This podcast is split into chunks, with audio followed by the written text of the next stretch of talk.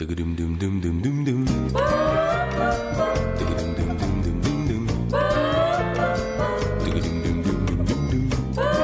Onda Cero, Noches de Radio, Carlas Lamelo.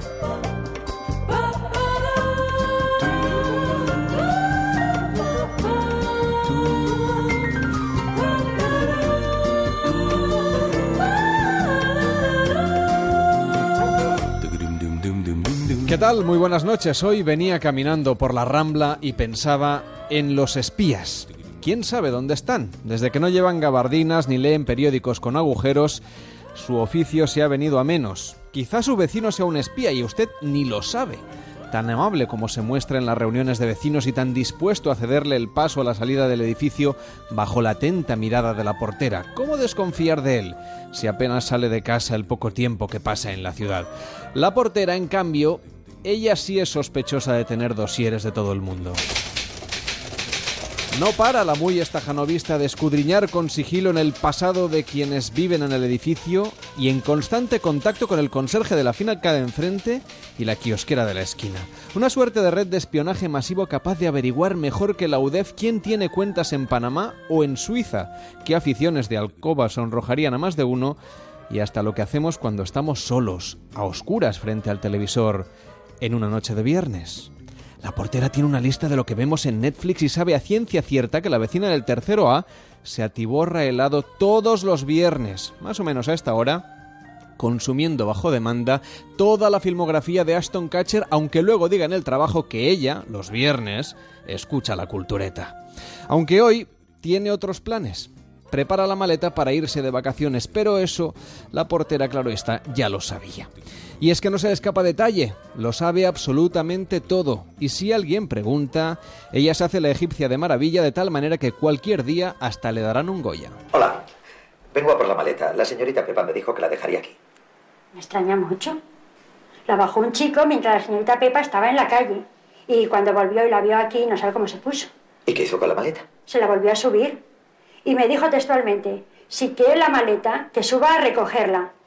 Y que dé la cara. ¿Así? Como lo oye. Ahora está arriba. Ahora no puedo subir, me esperan en el coche. Hace rato que subió. Seguro que ya está más tranquila. Claro que no se lo puedo asegurar. Volveré mañana. Y no le diga que he venido ahora, ¿eh? Lo siento, señorito, pero yo soy testiga de Jehová y mi religión me prohíbe mentir. Yo solo puedo decir la verdad, toda la verdad y nada más que la verdad. Bueno, si no le pregunta, no diga nada. Pero si me pregunta, le tengo que contar todo con pelos y señales. Eh, adiós. Ya me gustaría a mí mentir, pero eso es lo malo de las testigas, que no podemos. Si no, aquí va a estar yo. Va. Con esta artimaña ha despistado al taxista que venía a recoger a la vecina del tercero A y a su maleta para llevarla al aeropuerto, tiempo que ha ganado como buena espía para tratar de averiguar a dónde se va de vacaciones la enigmática inquilina del apartamento que da a la calle de atrás. Para cumplir con su cometido, le ha hecho un tercer grado al chico soltero del tercero B bajo amenaza de usar su perfil de Grinder como prueba de cargo. Que no lo sabe, claro que lo sabe y no me lo quiere decir, pero yo se lo sacaré. Vale. En esta comunidad todo el mundo oculta algo. La vecina del ático el otro día aprovechó la imagen de candidez que proyecta para engatusar al pobre vecino del principal que está de Rodríguez todo el mes de agosto. Compré una botella de champán con la intención de sentarme en casa y bebérmela sola. Pero mujer, eso es muy triste. Oh, no. Hubiese resultado elegante. Tendida en la bañera tomando champán. Pero no supe abrir la botella. ¿No supo? Pues no es tan difícil, tiene truco. ¿Cree que usted la abriría? Eh, me parece que sí. Se me está ocurriendo una idea. ¿Por qué no subo a buscarla? La tengo en la nevera con unas patatas fritas y mi ropa interior. ¿Tiene usted copas de champán? Creo que sí. Lo vamos a pasar de rechupete. Lo emborrachó hasta que le hizo perder el sentido para conseguir su clave de wifi, ebrio como estaba, indefenso. Pero claro, ahí estaba también la portera, atenta y experta como es en todo. El tránsito no es para que se ponga usted así, porque estábamos bailando un baile de lo más inocente. Claro, déjalo, mujer. Inocente, inocente dice. Y estaban sobándose, pegados como lapas, pegados por la lujuria. Tránsito, que están los niños. Mejor Pues ya la tenemos ahí escribiendo en su máquina de escribir ese memorando anónimo que llegará enseguida a la casa de la playa Torremolinos que tiene el pobre que hace de Rodríguez. Antes de que la luna llena ilumine el lunes el patio de luces, la portera no le perdona a este vecino que la última junta de propietarios propusiera externalizar el servicio de portería a una subcontrata que lo mismo limpia oficinas como provoca colas en un aeropuerto. A las espías no se le hacen esas cosas. Yo con usted no hablo, ya lo sabe. Viva Cristo, Rey. ¡Que viva! ¡Que viva! No sé cómo reciben en esta casa a un cura que es la vergüenza de la iglesia. Hoy en Noches de Radio nos preguntamos por las películas de espías. ¿Cuál es vuestra preferida? 93 343 54 50, noches arroba onda cero punto es, facebook.com barra noches radio y arroba noches radio en Twitter. Si quieres, nos mandas una nota de voz por WhatsApp al 676 760 908. 676 760 908.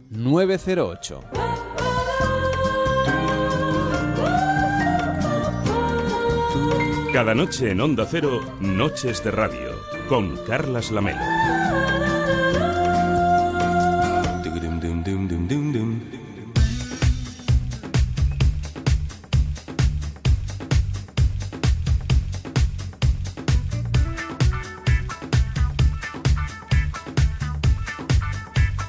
Participa en Noches de Radio. 93 343 5450.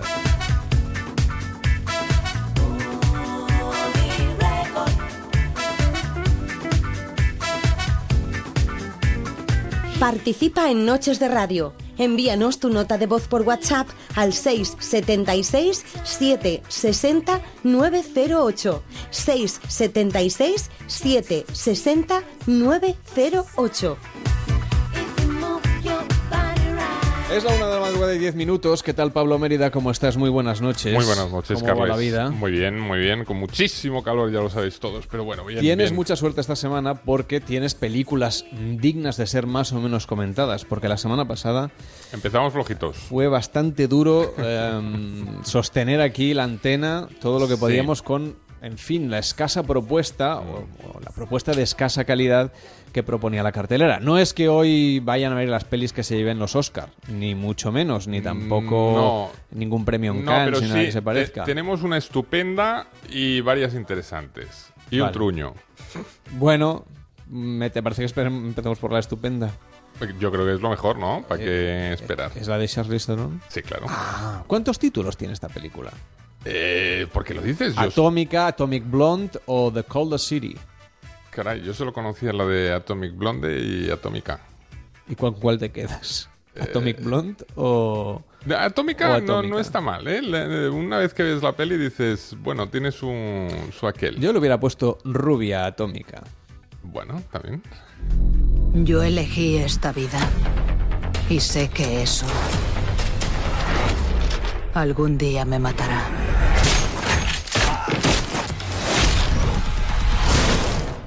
Pero no será hoy. Lorraine Broughton, experta en espionaje y en combate cuerpo a cuerpo. El agente Gascoigne fue asesinado anoche. ¿Le conocía? Nos saludábamos. Averigüe quién está dando caza a nuestros agentes y no confíe en nadie.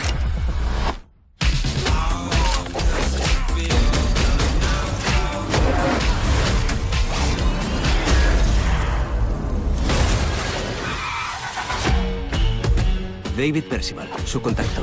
Bienvenida a Berlín, soy David. No dispares, tengo, tengo tu zapato. He sido así desde que empecé a caminar. Esto no formaba parte del plan. Del mío sí.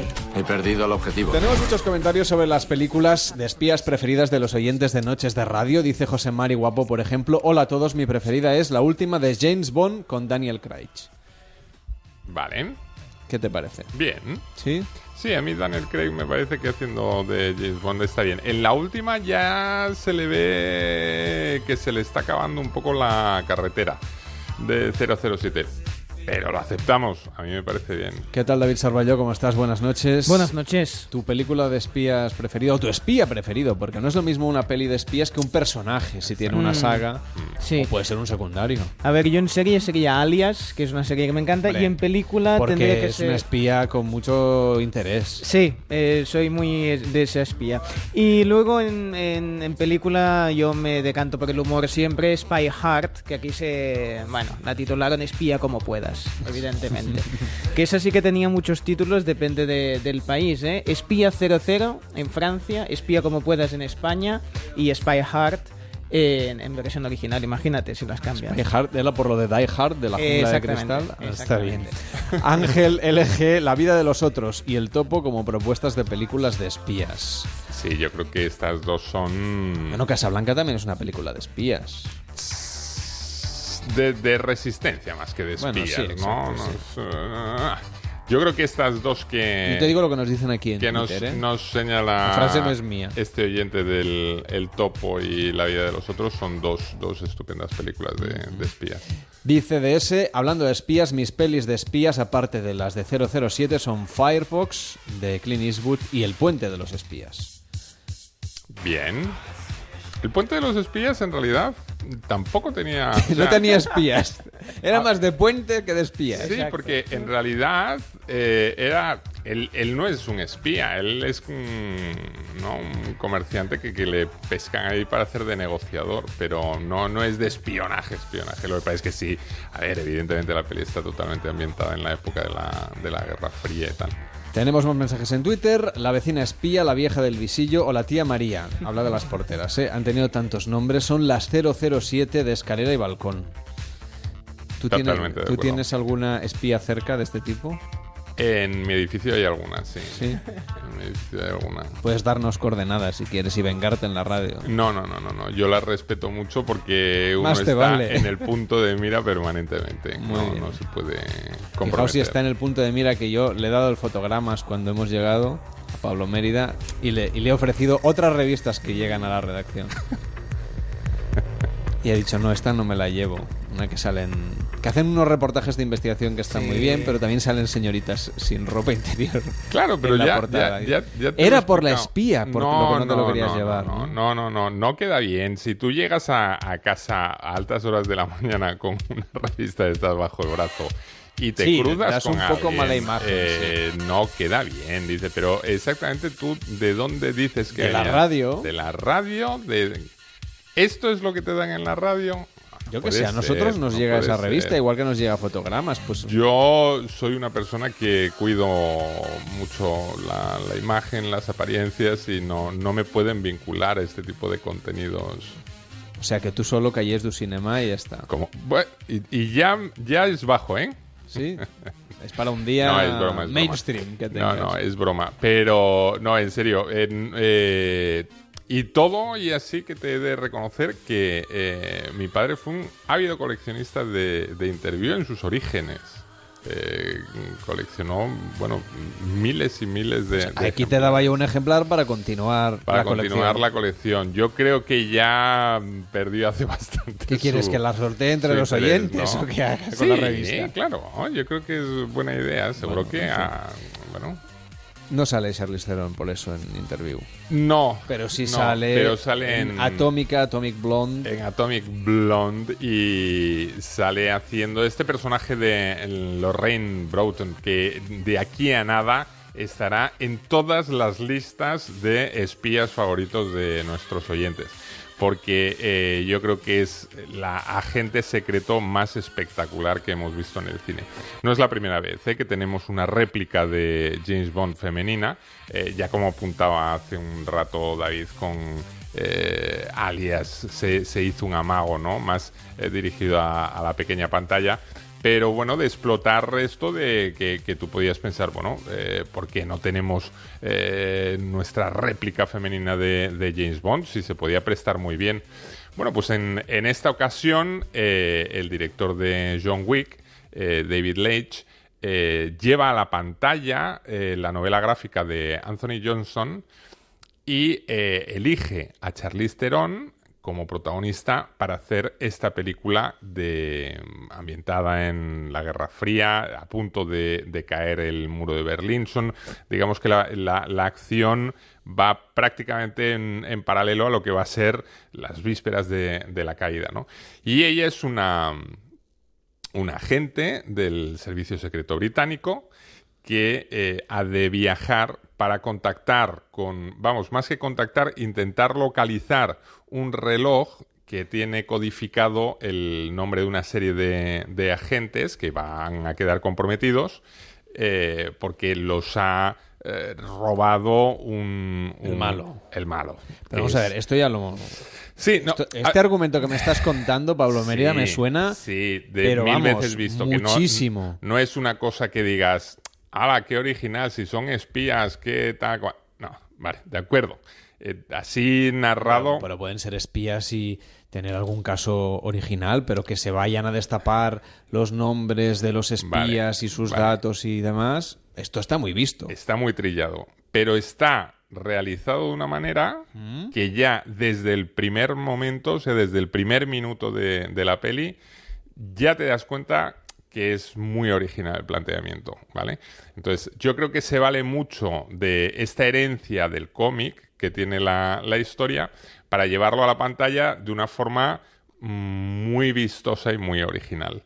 Aparte de que tiene una marcha gitana que no te la puedes perder de en medio, ¿eh? porque la peli dura 115 minutos, pero se te pasan en un abrir y cerrar de ojos porque es muy, muy, muy eh, marchosa, tiene, tiene un ritmo muy, muy endiablado. Y sobre todo lo que tiene maravilloso es eh, a Charlize Theron, que yo creo que está en el momento álgido total de, de su carrera. Eh, el personaje que interpreta es brutal. Cuando tú ves esto de Atómica, dices, bueno, Atómica. Eso se lo dirán a todas. Cuando ves a Charlize Theron en, la peli, entiendes exactamente lo que quiere decir. Pero claro, tú puedes pensar, eh, Atómica lo dicen porque la tía está increíble. No exactamente. No exactamente. No es porque no esté increíble, que lo está, sino porque lo que es es, bueno, más burra que un arao. Que esta se encuentra a James Bond en un callejón y le Burra pone mirando que- pa' Toledo. De que Sí, sí, de que Le da reparte. duro. Bueno, no solo le da duro, le da duro y recibe lo que no hay, ¿eh? Porque... eh, Tiene aguante. Madre mía, yo creo que no se había visto en una película que a una actriz le cayeran tal cantidad de, de golpes, ¿eh? Es una pasada. Pero bueno, muy eh, estoicamente. Hay algunas... ni siquiera en Kill Bill ni... No, no. Bueno, en Kill Bill también, ¿eh? le daban bastante en Kill Bill a la pobre, eh, pero en este caso, eh, mm, bueno, es, es espectacular porque, claro, mm, ella tiene bastante aguante, bastante resistencia y hay dos secuencias que yo os destacaría. Una en la que nos va a dar una clase magistral de qué es lo que se puede hacer con una manguera. ¿Vale? Que hasta ahora, pues bueno, tú habías podido pensar que las mangueras tenían Sirven para regar las plantas. por entre ejemplo. otras cosas. Bueno, pues eh, en, en esta película vas a descubrir que tiene varios usos más, algunos sorprendentes, y otra secuencia que es una, bueno, mm, lucha en prácticamente un plano secuencia eh, espectacular, que bueno, mm, no, no concibes que, que la propia actriz saliera viva de, de- de- de- del rodaje. Rodaje para el que se preparó precisamente eh, con, con varios maestros de artes marciales, tuvo que prepararse y que ella se, se implicó tanto que en, algunos de los ensayos incluso le saltaron algún diente, eh, porque ella se lo tomaba muy, muy en serio esto, ¿no? Y bueno, se ve en la película, el resultado es absolutamente eh, increíble. Yo, bajo mi punto de vista, y con el permiso de Dunkerque, eh, para mí es la película de este verano. Es la película más divertida, más entretenida, más original. Fíjate y todo, que el argumento no lo es, el resultado sí que es una película muy original y que sales bastante eh, impactado. Es una... Por cierto que me comprometí ante ti y sobre todo ante la audiencia de ir a ver Dunkerque. Sí. El viernes pasado me comprometí, el domingo cumplí mi, mi promesa, ya lo conté el lunes, me parece. Muy bien hecho. Pero como no te había visto. Ah, sí, Sí. que te había visto, sí. Bueno, no te lo dije porque se me olvidó. estuvimos hablando de- de cine, de las sesiones ciclos. dobles. Bueno, en, en este caso, eh, podemos ir a ver Atómica, Sí. podemos disfrutar de Charlize Theron, también bastante efecto especial, me parece. Sí, pero no es espectacular, ¿eh? Me refiero, no es, eh, no retrata el mundo de los agentes secretos al estilo de 007. Es decir, las pelis de James Bond sí que tienen un montón de gadgets y un montón de, efectos. Y aquí es un tipo de mm, espionaje más tipo eh, John Le Carré, en el sentido de que es más, pues eso, espías de Guerra Fría y tal y cual. Y cuando se pone la cosa con acción, no es una acción de grandes efectos visuales. Es una acción de mucha acción, pero como muy física, ¿eh? De esta que, que casi te sientes tú el, el bofetón. Hay- Hay mucho bofetón, ¿eh? Es una peli de, de mucho De pegarse bien. Sí, de, pega- de- sacudirse, de sacudirse, pero con ganas, ¿no? Es, eh, yo creo que desde los tiempos de Terence Hill y Bat Spencer no se veía tanta bofetada en, en una peli. Bueno, pues salvando las distancias, espero. Muy, muy En cuanto a la calidad mejorada. cinematográfica, Sí, sí, refiero. evidentemente. No, yo hablaba de cantidad, o sea, a nivel estadístico, pero no de, de calidad. Fantástica, Atómica. A mí me, me pareció es una peli que, que- que a cualquiera le puede divertir mucho. Y tiene muchas ¿No cosillas. sabes lo que has activado en mi memoria al hablar de Bud Spencer y Terence Hill? ¿Por qué? Porque los había olvidado. y ahora mismo acabo de, A ver, yo creo que de en ver- beber un, mo- un momento ochentero muy revival. Pero es que en verano siempre tiene que haber un rinconcito, ¿no? Para Terence Hill y Bat Spencer. ¿Tú crees? Sí, Jackie Chan. Tiene que haber como pequeños momentos. El verano es muy largo.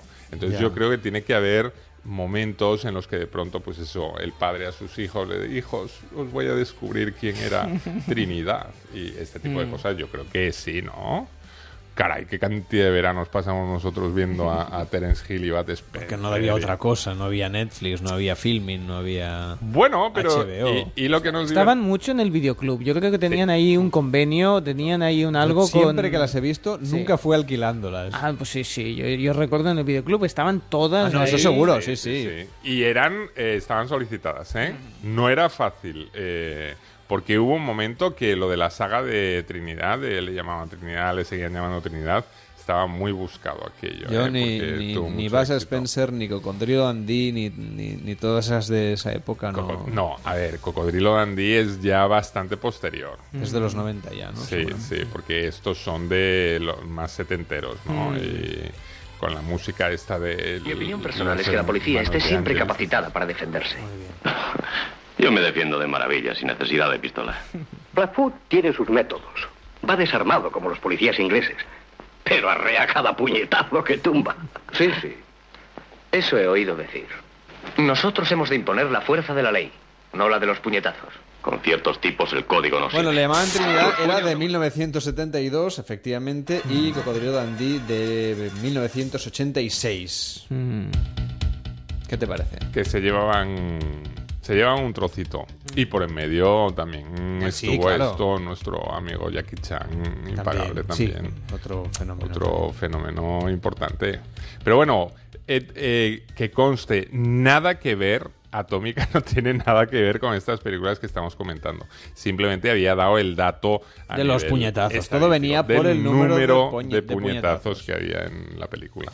Además de que, te gusta muchísimo el cine pugilístico. Mm, el cine de boxeo, de sí. da- de dar puñetazos sabes bastante. Sí, bueno, en este caso no es. No, no es boxeo ya. No ya. es boxeo. Yo solo no es boxeo, contribuyo es- a, a enturbiar la mente Sí, de los oyentes. Sí, aquí yo creo que estamos haciendo una empanada que la peña debe estar imaginándose esto. Madre mía, pero ¿de qué va? ¿Qué me están contando? Pero si es Bat Spencer, Terence No, Hill, el no, no. boxeo. Es que si, si Jackie contamos de que, si contamos de que va, Solo entonces... falta Chuck Norris, ¿eh? Aquí por medio y ya, No, ya los tenemos un- todos. Que es una película mm, de acción, de espías, con una espía mujer como protagonista, que además es muy femenina pero muy cañera, ¿no? Es decir, lo hemos explicado. Lo que pasa es que en medio, pues Ella es morcillamos un poco. ¿eh? porque ella es eh, todo elegancia, es muy O distinguida. sea, pega tortas pero con clase. Con... No, cuidado. Yo creo que esto es el gran acierto de la película. A ver, cuéntame. L- eh, ella es un pincel de, de mujer. Me refiero, va elegante, preciosa, atractiva, eh, fría. Todo hay que decirlo, no es de estas eh, eh, mujeres mm, bueno, Espías mm, que no. llaman la atención. Esta es muy fría, muy distante, muy elegante, parece una modelo eh, de Preta Porter, pero cuando se pone a repartir, la expresión esta de se suelta la melena es, es exactamente esto, se suelta la melena. Me refiero, ahí ya se viene arriba, se nota que entra en el terreno donde se lo pasa bien y, y ahí ya, no, no te digo yo que pierda su toque femenino, pero caray, es que las da dobladas, ¿eh? Me reconcome una pregunta, Pablo. A ver. Que es, ¿hacía falta otra de Transformers? Bueno, esto es eh, algo que se lleva preguntando mucha gente desde que se estrenó la primera. Ahora llega la quinta y yo creo que ya hay mucha gente que lo ha dejado de preguntar. Porque incluso algún ingenuo pensaba que esta quinta era la despedida de Michael Bay de, de la saga. Eh, y ya os lo digo con mucha ingenuidad, porque si te quedas al final de la película, ya te das cuenta que su intención es seguir y seguir y seguir y seguir. Eh, ¿Por qué hacen películas de Transformers? Yo creo que sería la, la pregunta. No es si hacía falta. Eh, ¿Por qué? ¿Por qué? Esto, además, quizá a lo mejor alguno de nuestros oyentes nos pueda ayudar a, a entenderlo. ¿Por qué? ¿Por qué creen que, que, se hacen películas de Transformers? Es algo que yo no, no le he podido dar explicación de momento. Pero bueno, tienen éxito. Quiero decir, la gente va a las salas a verlas. Pero tiene un éxito relativo, ¿eh? Ni siquiera te creas que son ultra taquilleras, ¿eh? A ver, hacen un despliegue brutal de, de publicidad. Eh, es de este tipo de películas que entra en 40.000 salas a la vez. Es decir, se garantizan un poco que, que la cosa funcione bien pero no te creas que tampoco es de las sagas No. más taquilleras de- del cine. ¿eh? No, pero, eh, Y sin embargo yo lo haría como negocio. Es decir, eh, por ejemplo, para la primera se gastaron 150 millones de dólares Mm. y recaudaron 709. Mm. No está mal. No, no, no. No, No es de aquellas que multiplica por No, no, muchísimo la, re- la recaudación respecto del, del y gasto de producción. piensa, pero... piensa una cosa que, que en el caso de Transformers, eh, que está basado además en todo el tema de lo, la juguetería esta y tal, claro, arrastra una cantidad de gadgets y de eh, productos alrededor de la película que el- los ingresos que genera son brutales. A lo largo de los siglos se ha repetido. Sin sacrificio no puede haber victoria.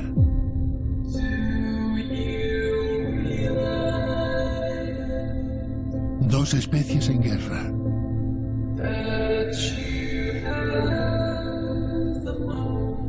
Una de carne y hueso.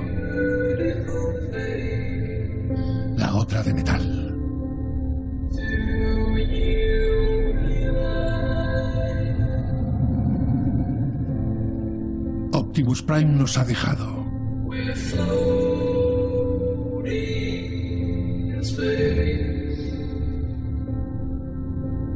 ¿Cien mil millones de billones de planetas? Me aburre hasta el tráiler, Pablo. Yo ya, hombre, pues imagínate, Mm. si te aburre el, el tráiler, la peli son Es, ciento... difícil, es difícil que un tráiler sea aburrido. No, no. ¿No? No, no, no, se puede hacer. Se puede hacer. eh. Yo he visto muchos... Aburrido me refiero a que, a que te entre sopor. Sí, Porque la película puede sí. ser muy mala y el tráiler muy malo como consecuencia, pero bueno, tienen ritmo, son es Yo- algo cortito, yo, una mira, yo- narrativa corta. Yo he ido refinando tanto el tema este de, de lo del, del cine a fuerza de ir. eh, llegas a hacer cosas muy locas. Y yo ya eh, estoy en un punto de refinamiento muy alto. Que esto que os he contado a veces que hago con, con las pelis que son un poco malas y largas, que te duermes el grueso, porque con ver un poco el planteamiento y el final haces, esto ya lo hago en determinados trailers. O sea, hasta en el tráiler tienes tiempo de dormir. Una cabezada corta. Una cabezada corta que te, que te prepara para poder afrontar mejor Pues sí, la película. Normalmente, salvo este, los trailers suelen ser algo más o menos frenético, salvo que sea una película pues ya, pero, reflexiva o de autor. Pero si tienes la suerte, o sea, tú ves que va a ser el tráiler de una peli que no has visto, que no tienes ni idea y tal, y dices, me interesa. Pero dices, el tráiler de la quinta de Transformers, que sale hablando el que dobla a Anthony Hopkins, voz Mm. maravillosa, eh, pero bueno, un poquito que te da es- ese tonito de, de arrullo. Sí, ¿no? que solo le falta decir Clarice, ¿eh? y, y- y ahí ya te deja descolocado. Ah, Ahí ya te despiertas. Pero mientras no diga la palabra. esto- esto Vamos a tener como- que llamar un día a Camilo García, que es la voz de Anthony Perfecto. Hopkins. Camilo tiene una voz que es una maravilla, pero mientras que no diga Clarice tipo y, fantástico, y además. empieza a contarte historias de estas, sí que te arrulla, te arrulla un poquito. Y entonces, claro, tú sabes que es Transformers la quinta, el tráiler ya ni te interesa y te arrulla Camilo. Claro, pues puedes aprovechar a dar una cabezada, ¿por qué no? Suerte que aquí en el estudio, para, por si acaso tienes la tentación de dormirte. Sí. Ya sabes que este año tenemos presupuesto desbordado. Hombre, lo he sabíamos notado desde el principio. No sabíamos en qué gastar el dinero. O sea, el catering que nos sobra cada noche es una Sí, sí, sí, espectacular. Entonces, eh, ya saben los oyentes que hemos contratado, bueno, la empresa, Onda Cero, ha contratado a un pianista. Yo, nadie me ha preguntado, llegué aquí el primer día a hacer el programa y me dijo, no, soy el pianista.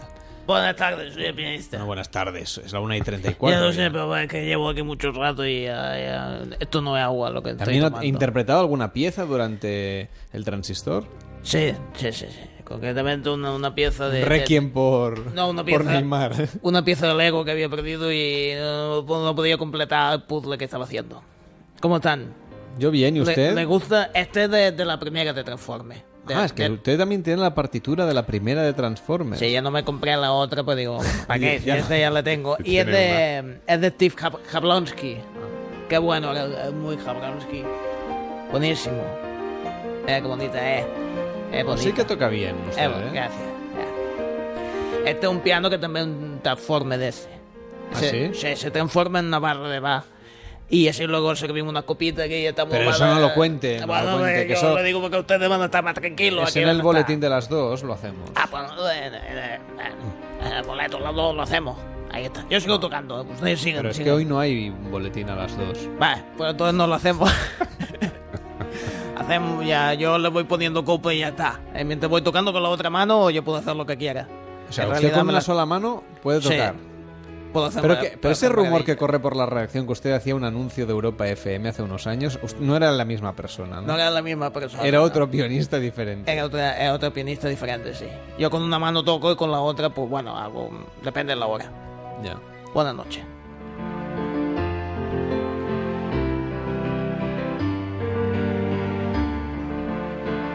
Bueno, mientras el pianista va interpretando. Yo tengo esta una pregunta melodía, para sí. Pablo. Ah. Si hay, pe- hay películas de sagas de estas que si no has visto las anteriores dices, voy, la veo y me, ha- me, han, me han puesto suficiente, yo que sé, algunas de estas de Resident Evil a lo mejor, ¿no? O de, o de zombies. No hace falta, yo creo que. Pero con, est- con esta... Ah, nada, con esta igual, ¿eh? ¿Igual? Sí, sí. Y en este caso, eh, con más eh, razón, porque eh, te cuentan la historia secreta de los Transformers. Mm. Es Ah, muy decir, bien. si no la conocías... eh, Yo no la conocía. No, no la conocía nadie. pero pero, eh, aquí te la cuentan. yo, creo que es, es lo que... Michael Bay, yo me lo imagino en su casa, ¿sabes? Diciendo, vamos a ver, vamos a ver, ¿qué puedo hacer que realmente sorprenda a la Claro. gente? Y, y de pronto tuvo la idea de decir, voy a contar la historia secreta de los Transformers, Mm. que no la conoce nadie, por eso es secreta, ¿no? Y que vincula a, a los robots estos gigantescos con el rey Arturo. Ah, mira.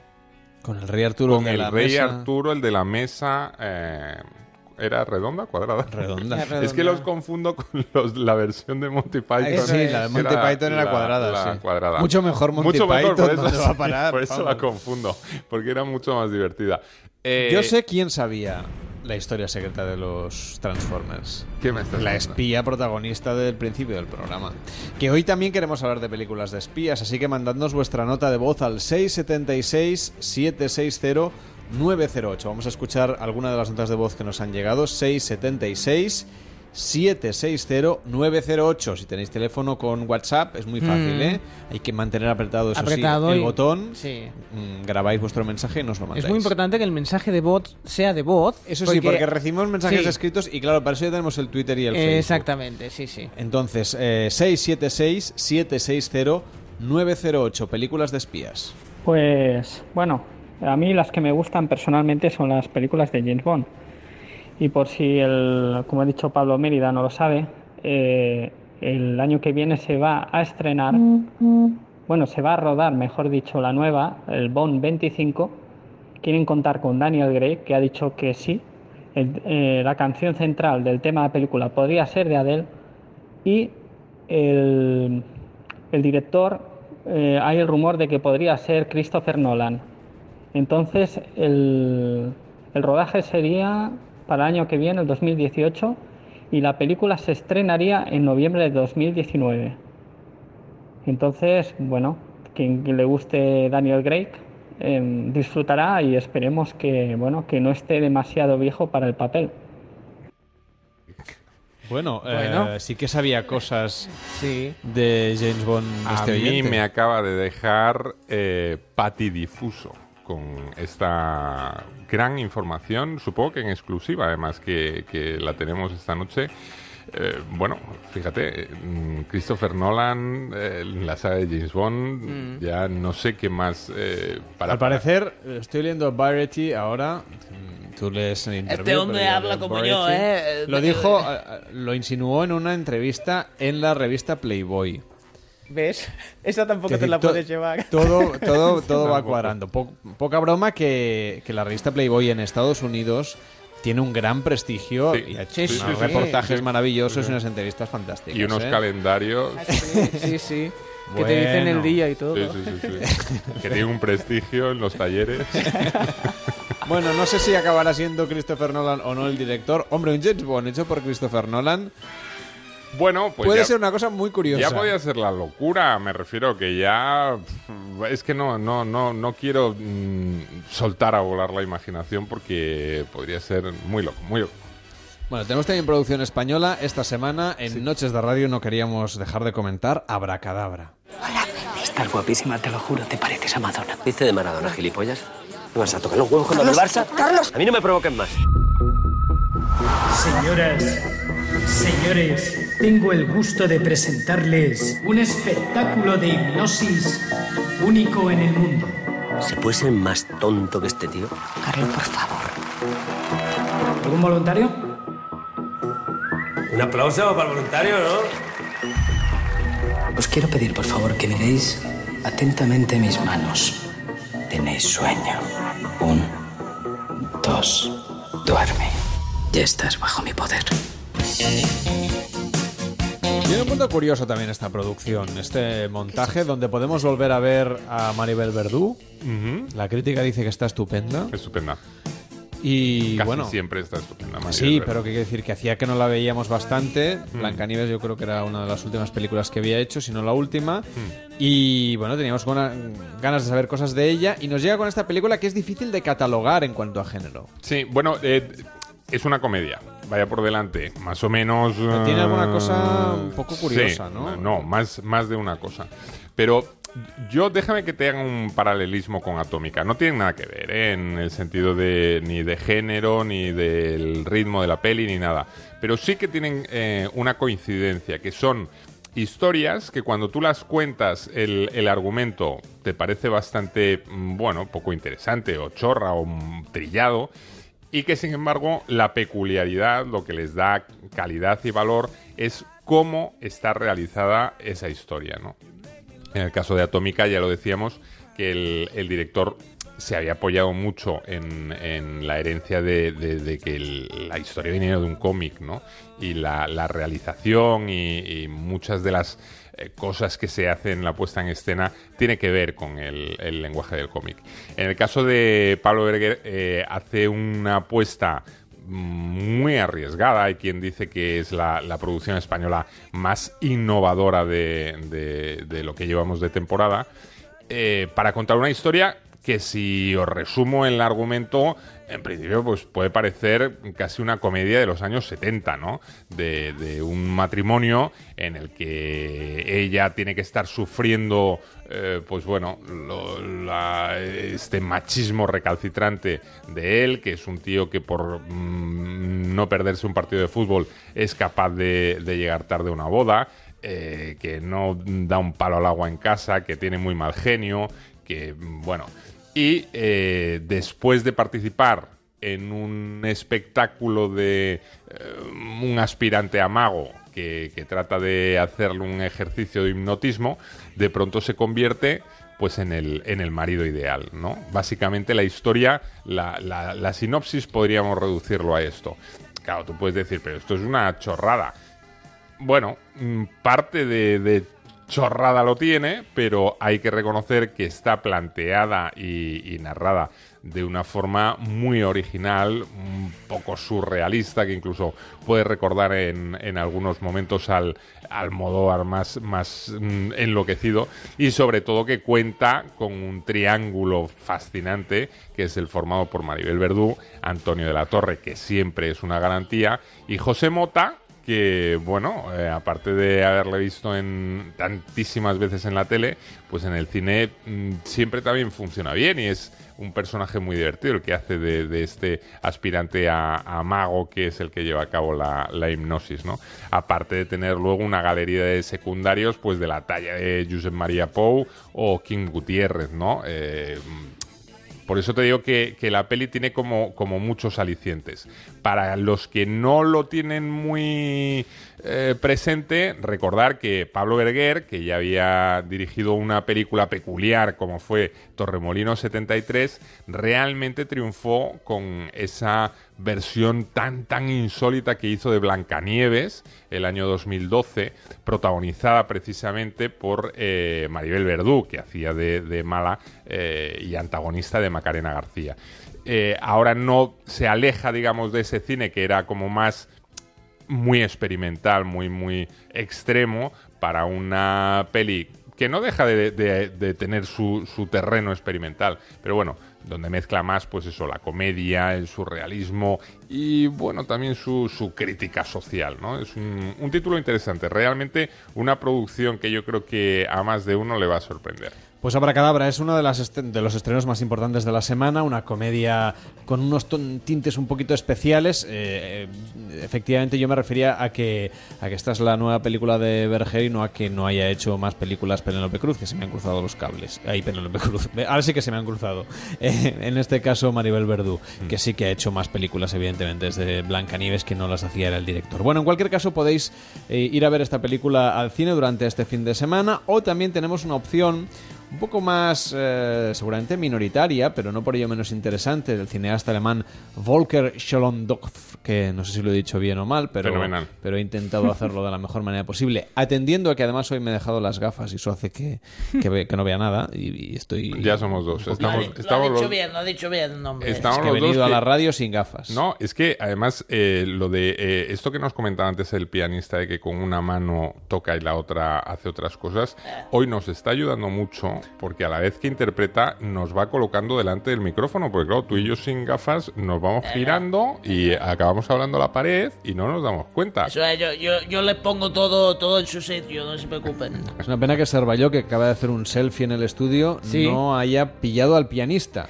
No, es que está en un, Lo- angu- en lo un punto tapas tú, ciego. está en un punto ciego es una suerte también, te lo digo. Con ese pedazo de piano, claro, ¿dónde lo vas a meter? Bueno, está de- justo detrás de donde está Servalló. Sí, sí, que sí. no ahí se le ve. No se ve ni al piano ni a él. No. Mm. No, se intuye, se intuye hay una, una puntita de piano. La cola del piano. De Exacto. sí. bueno, notas de voz que nos mandáis al 676-760-908 hoy para hablar de películas de espías o de lo que queráis. Hola, buenas noches. Quería recordaros que creo que era en el año 2009, ya hubo otro amago de, de otra supermujer espía y era precisamente Angelina Jolie interpretando a una espía rusa en Estados Unidos. La película era Salt creo recordar. Participa en Noches de Radio. Envíanos tu nota de voz por WhatsApp al 676 760 908. 676 760 908. Sí, mm, Angelina Jolie le encanta hacer de, de agente secreto y de espía. Lo ha hecho en Salt, en Señor y Señora Smith, en un montón de ocasiones. Y yo querría también recordar, pues sé que eh, eh, está este verano causando un efecto importante Wonder Woman, sobre todo su protagonista, eh, la actriz Gal Gadot. Eh, mucha gente que, bueno, ha perdido totalmente la, la noción de, de, todo y ha quedado absolutamente prendados. Que intenten recuperar una peli reciente que se llama eh, Las apariencias engañan, que ella interpretaba a una agente secreta espectacular también. Magnífica, una previa antes de, de, su gran consagración como Wonder Woman. Pero eh, volviendo a donde estábamos... Sí, porque eh, me vais a hacer decir otra vez sí. la nueva película de Volder Schondorlov, ahora lo he dicho diferente, Sean Londorf, eh, perdón, que es Regreso a Montauk. No parezco un escritor. ¿Quieres parecer un escritor? Sí, claro. Hola. ¿Es tu gran noche? ¿Cómo estás? Muy bien. No cabe un alfiler. Estoy seguro de que va a ser un gran éxito.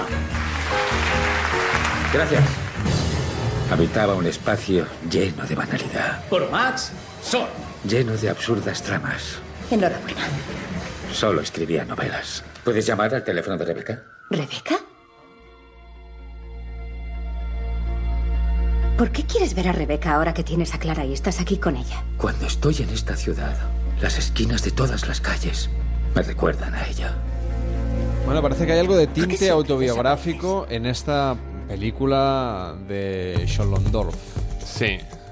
Schlondorf. Schlondorf. Schlondorf, perdón. Schlondorf, Schlondorf, que es uno de los... Es que el alemán no es lo mío. Ya, un, uno de los directores de, de Alemania más importantes de las últimas décadas que precisamente se consagró, fíjate, en el año 79, cuando llevó a la pantalla El tambor de hojalata. Mm. Una peli muy, muy, muy importante y bueno, a partir de ahí arrancó una carrera llena de éxitos y que, por ejemplo, hace poco vimos una de sus últimas producciones, la de Diplomacia, que era una, una, producción francesa en este caso, que, que, era también muy interesante.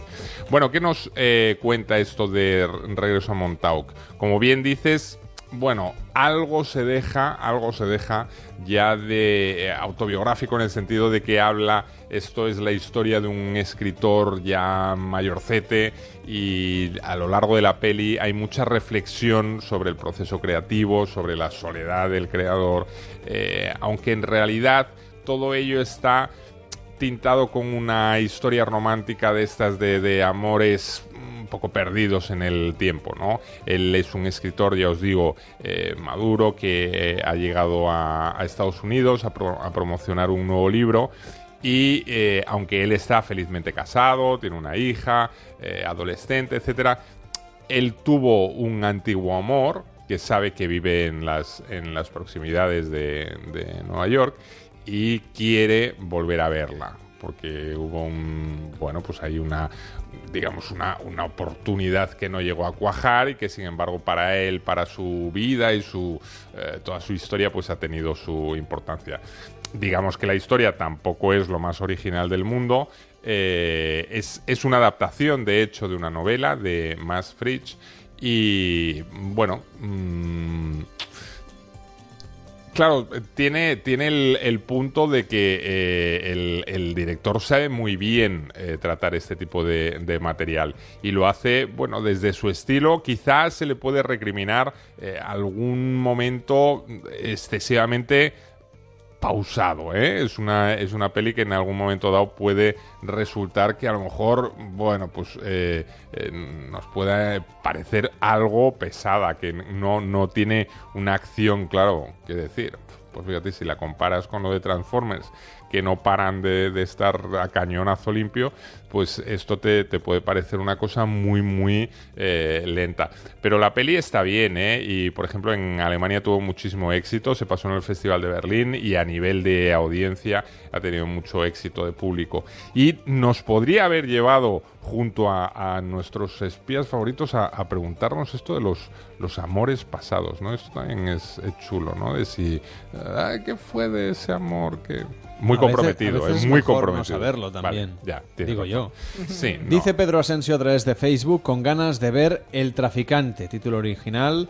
Barry Seal. El 31 de agosto la estrenan, una de Tom Cruise, también dice de espías basada en hechos reales sobre la corrupción de la época de Ronald Reagan con las drogas, Pablo Escobar y la financiación de la terrorista contra nicaragüense por parte de las cloacas de Estados Unidos. Una película interesante también que llegará su día y la comentaremos porque Sí, yo todavía entra dentro del margen de maniobra que tenemos. De todas formas, el esperar con ilusión eh, las nuevas películas de Tom Cruise me, me emociona.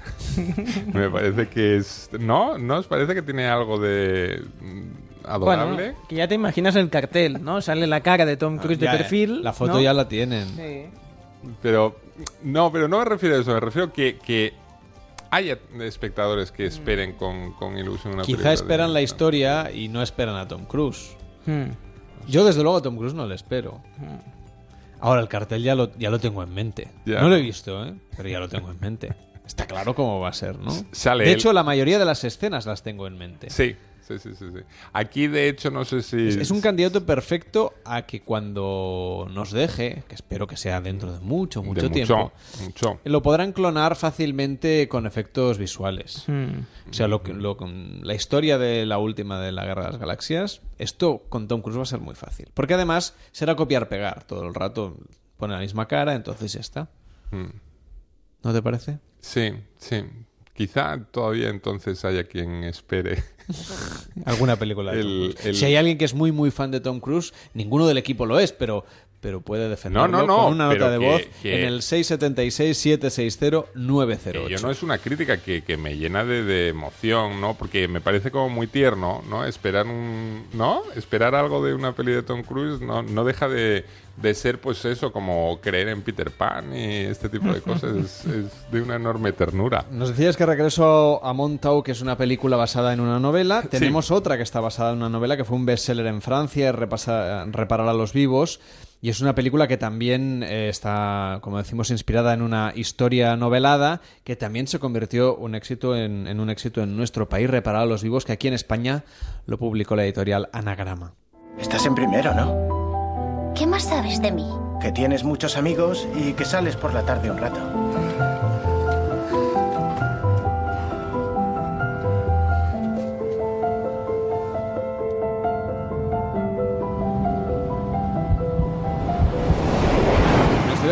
Plantea el dilema de la donación de órganos tras una muerte prematura, en este caso un accidente, como acabamos de escuchar así de Mm, fondo, un chico que venía de hacer surf Sí, es, es una y que con su muerte se salva la vida de otra persona. Es, es una película. eh, no, no es que sea dura, ¿eh? porque no es, no es una película que, que tenga imágenes eh, que, que echen para atrás, ni mucho menos. Pero, wow, el, el- el tema es de estos que mm, os iba a decir, no sé yo si en verano es un buen momento, Mm. Mm, quizás sí, quiz- es que no sé esto cuando, si hay alguna época del año que, que- que acompañe más, ¿no? Porque, claro, en el fondo te están planteando eh, la historia de unos padres que se enteran que su hijo, un chaval lleno de, de vitalidad y, bueno, lleno de vida, nunca mejor dicho, eh, bueno, pues tiene un, accidente de tráfico con unos amigos, queda cerebralmente cao y entonces el médico les sugiere la posibilidad de, de- bueno, pues que, donen sus órganos para, para personas que están esperando, ¿no?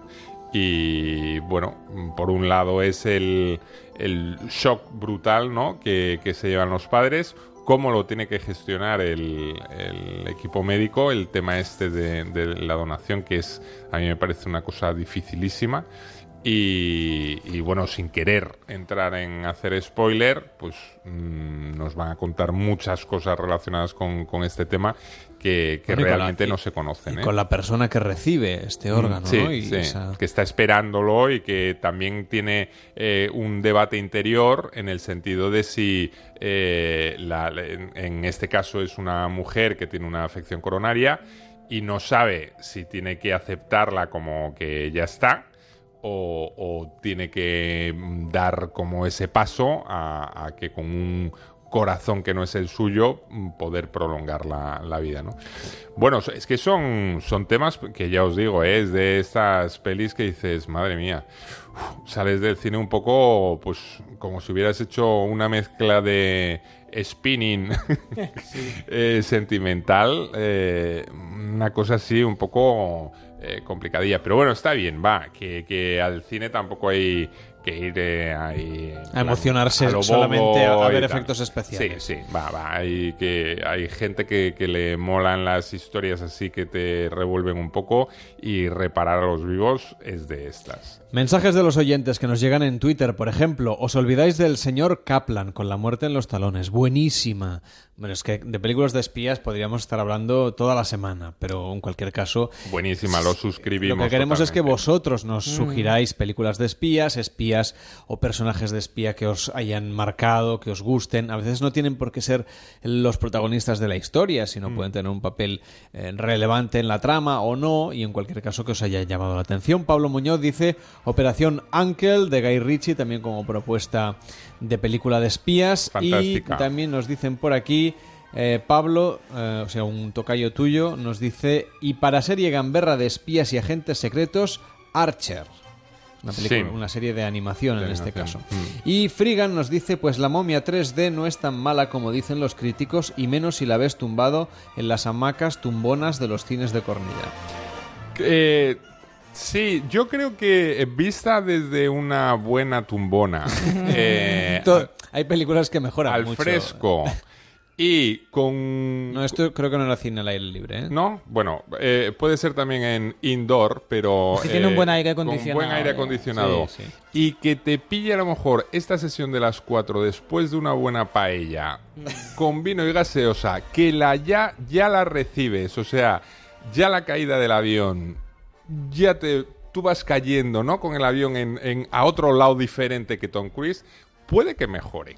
Yo estoy de acuerdo que sí, sí. Se Lo- trata de verlas en las condiciones que requieren óptimas, las películas. óptimas. Claro. Siempre hay que buscar lo mejor. No es lo Yo mismo lo ver, claro. yo qué sé... Sí, sí, Es como, óptimas. es como un maridaje de situación personal con eh, la película, con lo que se merece la película. óptimas. sí. Porque yo, por ejemplo, siempre me arrepentí mucho de la última versión de La Cosa, que la, la versión moderna, digamos, que fui a verla a un cine por la noche, que era una proyección donde la acústica era muy alta y me vino muy mal porque eh, la peli invita al sopor, in- invita a retirarte, a dejarte ir, pero claro, la protagonista es muy chillona y entonces claro, tiene que ser un cine donde ahí el sonido esté a un volumen un poco que no te incordie, ¿sabes? Porque Tienes un sueño interruptus. Exacto, te si te invita a dormir la película, coño que te dejen descansar, que tampoco... Porque tú, por ejemplo, Pablo, ¿qué películas ves arrodillado?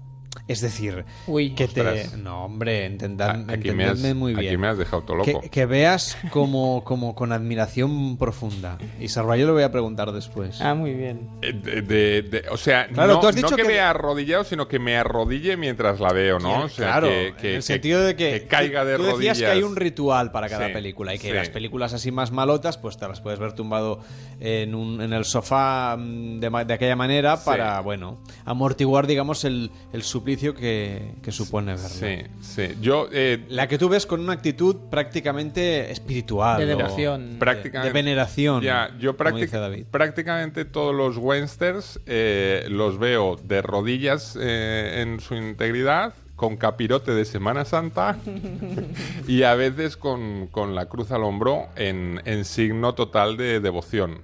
Eh, esto los westerns.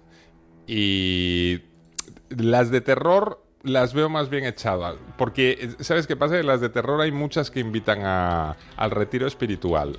pero en, en una dimensión ya diferente. Ya de, de dormir. Pero si me preguntas por el la- la- con las que me entrego más eh, devoción, vamos, con cualquier western y sobre todo con los westerns más o menos actuales, que es tan raro, ¿no? Que la gente se lance a hacer westerns, Mm. eh, a mí ya me tienen...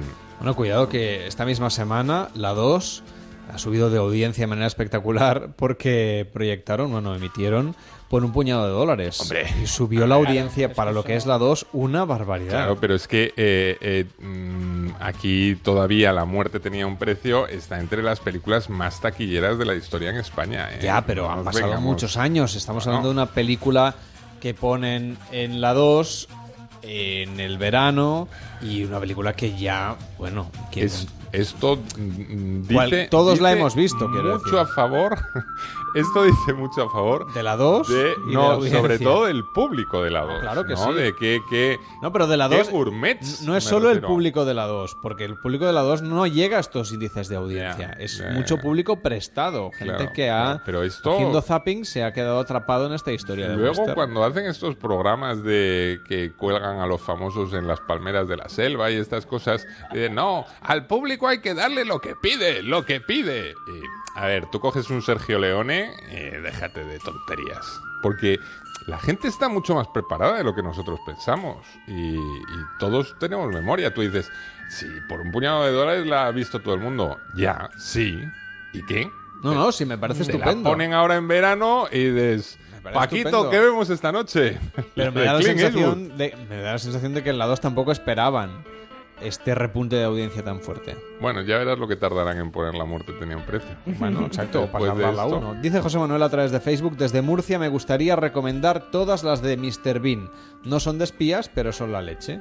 Bueno, pues Bueno. recomendada queda la, hecha, hecha queda la recomendación. Muy bien. David, ¿tú qué películas ves con veneración? Yo veneración la ciencia ficción o ciencia Todas. veneración en este caso y si hay una y vosotros lo sabéis en la que si vamos al cine no, no, no no podéis ni tocar ni, ni soplar es cualquiera de Star Wars. O sea que ya está. Esto es verdad, ¿eh? Yo, yo he tenido la, la oportunidad Y de... yo también, sí. sí. De estar al lado de David eh, una película de Star Wars. Rogue One. Y bueno, era el spin-off de, de la saga, la de Rogue One. Y es verdad que se crea... o Estaba sea, en tensión. Yo, yo no creía en, en lo del tema de la fuerza. Yo pensaba que era una cosa que se había inventado el George Lucas. Hasta que fuimos a este pase y vi algo rodeaba a David Cervelló en su butaca que era... eh, Y no eran palomitas. No, no, no, no eran Porque palomitas. Tiene tanta veneración que no las quieren Era ni como oler. un, un halo, un halo y, y que era imposible entrar, como si dijéramos, en su campo de, de acción, ¿no? Porque en la fuerza yo somos uno. Es- y somos uno con la fuerza. Y ya lo visteis ese día. pues, impresionante, impresionante. La próxima Navidad, si, si tenemos a bien sí. hacer algún programa otra vez, Sí. pues ya hablaremos de la cuestión porque tenemos película de, de Star Wars de la saga. Mm, te, te enmiendan un tweet, David. Ah, ¿qué dicen? Dice Frigan. Sí. David, has etiquetado a un Pablo Mérida argentino. Ah. El nuestro es de la vieja escuela sin Twitter ni Facebook. Y es verdad que no tiene redes Sí, sociales. pues no sé por qué lo he etiquetado porque quería ponerlo sin etiqueta. Pero bueno, se me habrá puesto sola. Pues nada. Que, o- oye, Que es que- argentino, que lo sepas. Ah, Que tienes, un doble argentino, Pablo. Pero qué bien esto de los oyentes, de verdad. Sí, sí, que están- es están a la una que cosa, salta, Están a la que salta. ¿Cómo saben que soy un... un Sobre todo, como saben que no eres argentino. ¿Cómo saben que no soy argentino? Que eso ya tiene mucho mérito y, y que no, Ay, sí. no tengo estas cosas. Que quería, ¿eh? Que conste, y además sois testigos que allá por eh, mayo, una cosa así, yo dije, eh, David, me tienes que ayudar, que voy a intentar hacerme una cuenta Es de verdad, ya Instagram, de sí. Twitter, de tal. Quería hacerlo Tuviste todo. la tentación Sí. de dejarte llevar por la moda del Sí. 2.0. Y de, y de pronto me quedé así un día reflexionando y dije, pero si es que yo luego no voy a poner nada. ¿Para qué me voy a, a- a molestar a los demás? Pues si yo luego no, no voy a Bueno, poner si nada. no le, decimos no a este Pablo Mérida argentino Sí. que te gestione la cuenta. Vale, ¿eh? Eh, o sea, a mí me que parece bien. De golpe le van a empezar a llegar mensajes, ¿no? Un poco raros, le llegan... Oye, ¿y la mía de los espías? ¿Cuál Sí. era esta? Se queda un poco pillado, pero... Está bueno. bien. ¿Tiene algo que hacer? Otra Como me que- gusta a la, la banda sonora esta. ¿Cuál? Es que me gusta. Esto es la Ah. de, de Man, Uncle. ¿Cómo, ¿Cómo era aquí la de la de Uncle? Lo acaban de decir uno de los oyentes. Espera que lo miro. Sí, bueno, ahora lo buscamos. En Vale. cualquier caso, yo tenía otra pregunta para ti, estas que, que a mí, mientras voy bajando por la rambla, camino Eh. de la radio, me voy haciendo y es... ¿Tiene algo que hacer la decisión del rey en los cines cuando está Dunkerque? No es exactamente... No, sé que no es lo mismo, y sé que la historia no es lo mismo, y sé que... Pero... Perdona, un paréntesis. Operación Unclena, ¿vale? Que era de, de lo de la banda sonora esta, que nos salía lo de, de Manfred Unclen, que es que es, es fantástica Operación, sí, sí, que nos lo ha dicho el oyente. Nos encanta. Entonces, mi pregunta es esa. Vale. Teniendo en cuenta que todavía quedará gente que no habrá ido a ver Dunkerque, pues, Sí. pues faltaría Sí, más. sí, sí. Entonces, claro, si ahora les empezamos a contar, o- a contar porque le vamos a contar más detalles, pero Hmm. Si alguien se lee la sinopsis de las dos, así visto en, a, a texto de sinopsis, que no suelen ser muy elaborados, Hmm. a uno le puede dar la sensación de que los oyentes, hombre, a la hora de escoger, escogerán la que todo el mundo está no valorando como una película fantástica, que lo es, sin duda. Mm. Entonces, yo me pregunto por esta película que nos habla de un dilema que tiene el rey, el rey de Noruega. El almirante al mando informa. Anoche buques alemanes pasaron por la fortaleza del fiordo de Oslo. Ya están aquí, padre. Han llegado. ¿Y la situación militar? Te decir Ahí que hasta la banda sonora tiene un cierto... me recuerda ligeramente a la de Dunkerque. A ver. La película no. No, Quede no, claro que no son tiene nada que cosas ver. diferentes. porque, pero por eso eh, quería yo que lo aclarásemos, sí. porque algún oyente o bien puede equivocarse queriendo ir a ver mm, la decisión del rey y se mete a ver Dunkerque, o al revés. Eh, o mira, piensa, mm, ¿qué película voy a ver si, si se parecen? Y no se parecen tanto, pero, pero cuando uno lee lo que han publicado los periódicos sobre, sobre No, la pero del básicamente, rey- para que no haya dudas, la decisión del rey es, es una peli, no es una peli de acción, es una peli, mm, digamos, de interiores. ¿Vale? Y entonces con esa ya. Con esto ya te lo estoy separando mucho de Dunkerque. Dunkerque es una, una historia de exteriores una y de película acción. bélica fantástica, sí. Eh, más que bélica, yo Dunkerque mm, estoy por calificarla como una de las mejores pelis de terror de... ¿De terror? Sí. Hombre, a mí me parece que es terrorífica la, la historia de Dunkerque. O sea, te, te lo pasas fatal.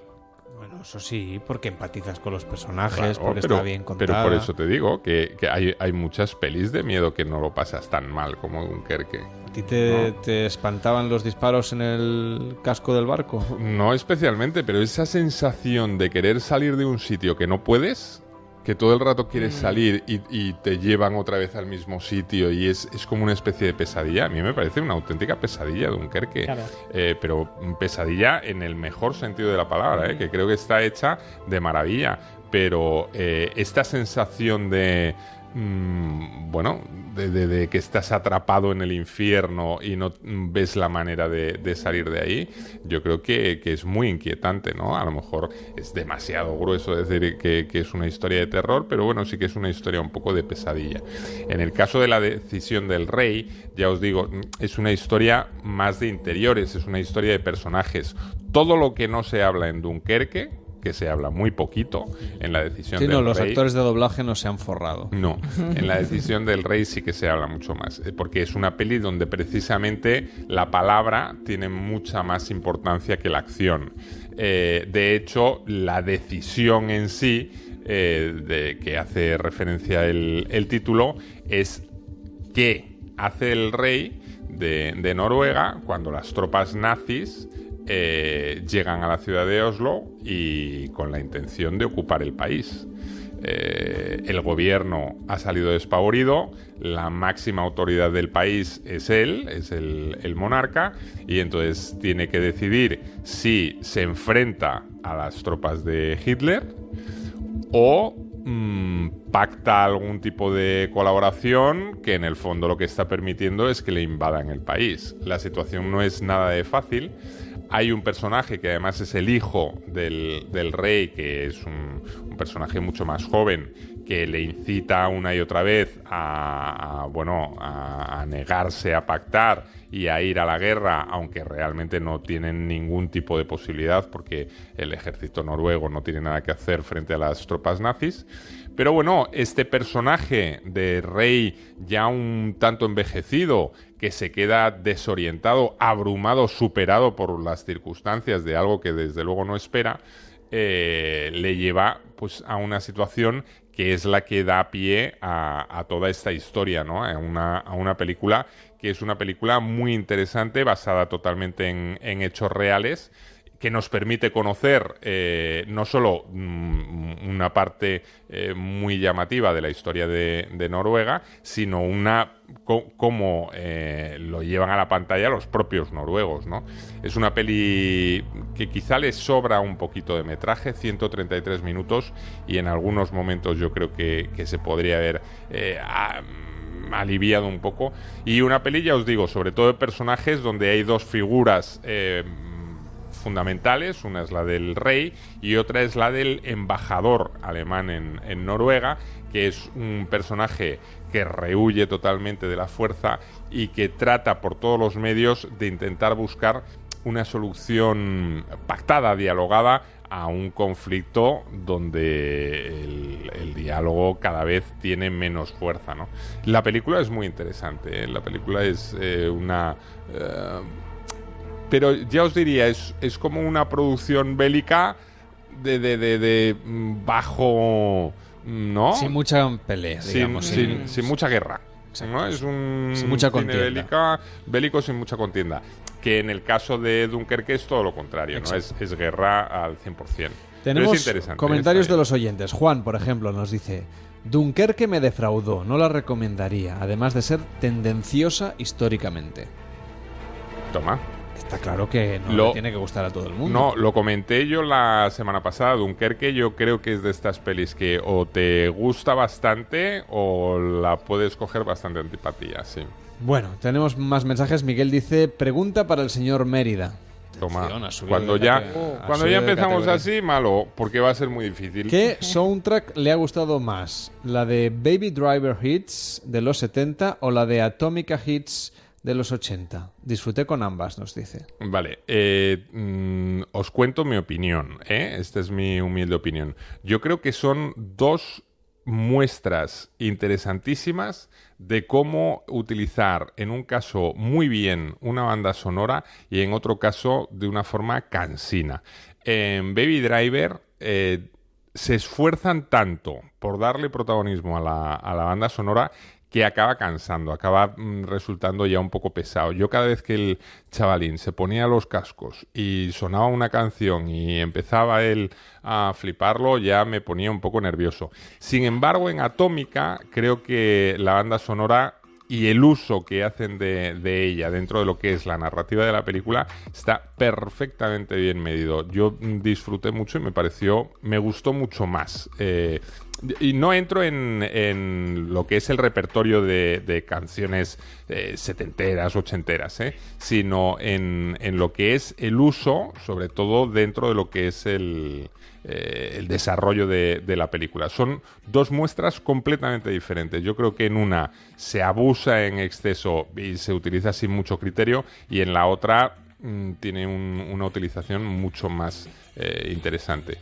Ya veis que yo Atómica a lo mejor la estoy poniendo demasiado bien. Luego me van a decir, pero tío, ¿qué, qué, qué te pasa?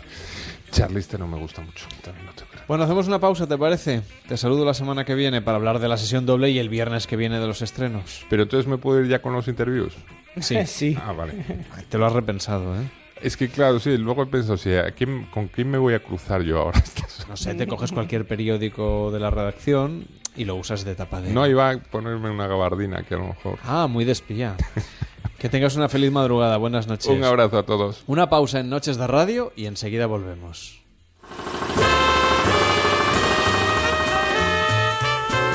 Llega el momento de la pausa, momento que aprovecho para ir a cambiarle el agua al canario, no sin miedo de que mi retrete en realidad sea un ser de otro planeta, en concreto del planeta mármol, viviendo de incógnito por estos lares.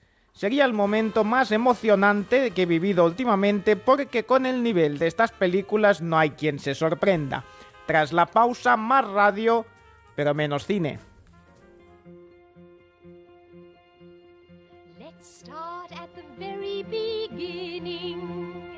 very good place to start. When you read, you begin with A, B, C. When you sing, you begin with Do, Re, Mi. Do, Re, Mi. Do, Re, Mi. The first three notes just happen to be Do, Re, Mi. Do, Re, Mi. Do, Re, Mi, Fa, Sol, La, Ti. Oh, let's see if I can make it easier. Doe, a deer, a female deer. Ray, a drop of golden sun. Me, a name I call myself. Far, a long, long way to run. So, a needle pulling thread. La, a note to follow. So, tea, a drink with jam and bread. That will bring us back to dough. Oh, oh, oh. Dough! A deer, a female deer. Ray, a drop of golden sun. Me, a name I call myself.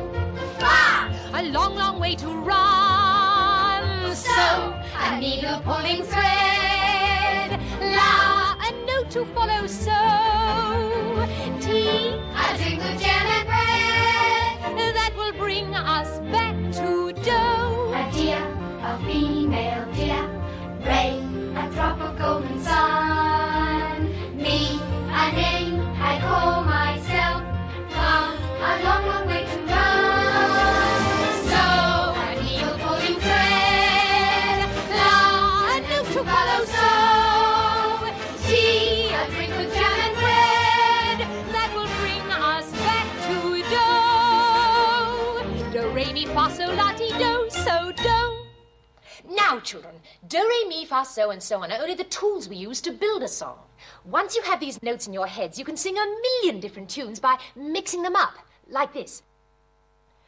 So, do, la, fa, mi, do, re. Can you do that?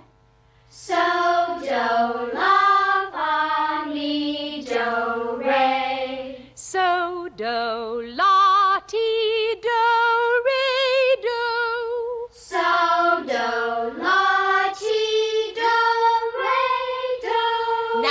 it all together. So, do, la, fa, mi, do, re. So, do, la, ti, do, re, do. Good, but it doesn't mean anything.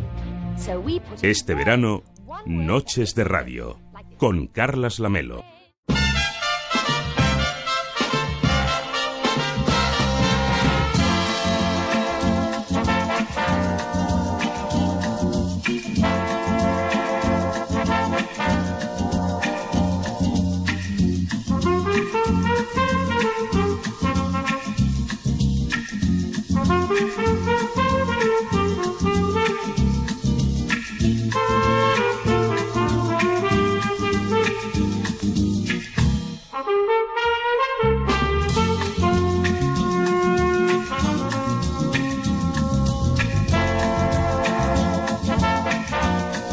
Noches de Radio nos metemos en nuestra ficción radiofónica con Thais Buffon. ¿Qué tal? Muy buenas noches. Buenas noches. Que hemos querido recordar algunas películas míticas en las que nos inventamos una historia de lo que podría haber pasado en la escena de rodaje, en el set de rodaje, en el momento en el que se graban algunas escenas míticas. En este caso de Terminator, película de 1984 de la que justamente hablábamos la semana pasada, dirigida por James Cameron y también una película, David, que marcó toda una época. Absolutamente, sobre todo porque fue la tanto Terminator como sobre todo eh, Terminator 2 la que fue la que la que creó más ese universo digital, ¿no? Esos efectos especiales que entonces no eran tan vistos, entonces esa imagen fluida de- del, del ordenador como traspasaba. ¿Tú eras más de Terminator o de Robocop? Yo era más de Robocop, pero por gustos personales, ¿eh? Me gustaba debate Robocop. este Sí, también, ¿eh? agente Podemos abrir un día tertulia También que me sobre- parecía un poco por los pómulos y supongo que me gustaba más el agente Murphy. Pero bueno. Yo eran- también era más de Robocop. Sí, bueno. Que, que- que- bueno, en ese, en ese momento crean época igual, que cada generación tiene la suya. Bueno, son distintas, ¿Tú, ¿eh? Oye, yo creo que de Terminator, ¿eh? ¿Sí? Me gustaba mucho el tema del pasado, del futuro, cómo influye. Sí, como ¿sabes? película seguramente es un poquito más profunda. Yo creo que sí. Dentro de la, De, de la de- poca del género en el que estamos, ¿eh? que tampoco nos No, y además, no sé, lo encontraba, estaba muy bien filmada, aunque ahora hablaremos un poquito de cómo se, se filmó, ¿no? Porque- Venga, curiosidades de, de la película Terminator con Schwarzenegger, con Linda Hamilton, con Michael Biehn. Sí, sí, bueno, ahí hay varias curiosidades. Primero decir que no se llama Terminator, sino en inglés The Terminator, o sea, es el Terminador. Mm, sí, sí, Tenemos la banda sonora. An- Es brutal, la banda sonora me encantaba. Em, se han hecho eh, cinco películas, ¿no? La del Día del Juicio, no sé qué, de la Machine, Salvation, Mm. Genesis, y después se ha hecho una serie de televisión que se llama Las Crónicas de Sarah Connor, quiero decir que ha dado de sí Mm. la, la historia, ¿no? A lo mejor demasiado, Mm. pero bueno, ahí están. Sobre Em, todo porque como hay saltos en el tiempo, cuanto más lo complicas, más puedes estar eh, dificultando que la gente comprenda tanto Sí, salto a- como influido A mí me pasa, cada ¿eh? Al final me pierdo. Pero bueno, mm, tampoco he visto. Yo creo que he visto la 2 y la 3, pero ya después ya no he visto la 4 y la Yo 5. creo que hace décadas que no veo una. décadas tampoco, porque tampoco son tantas, pero vamos.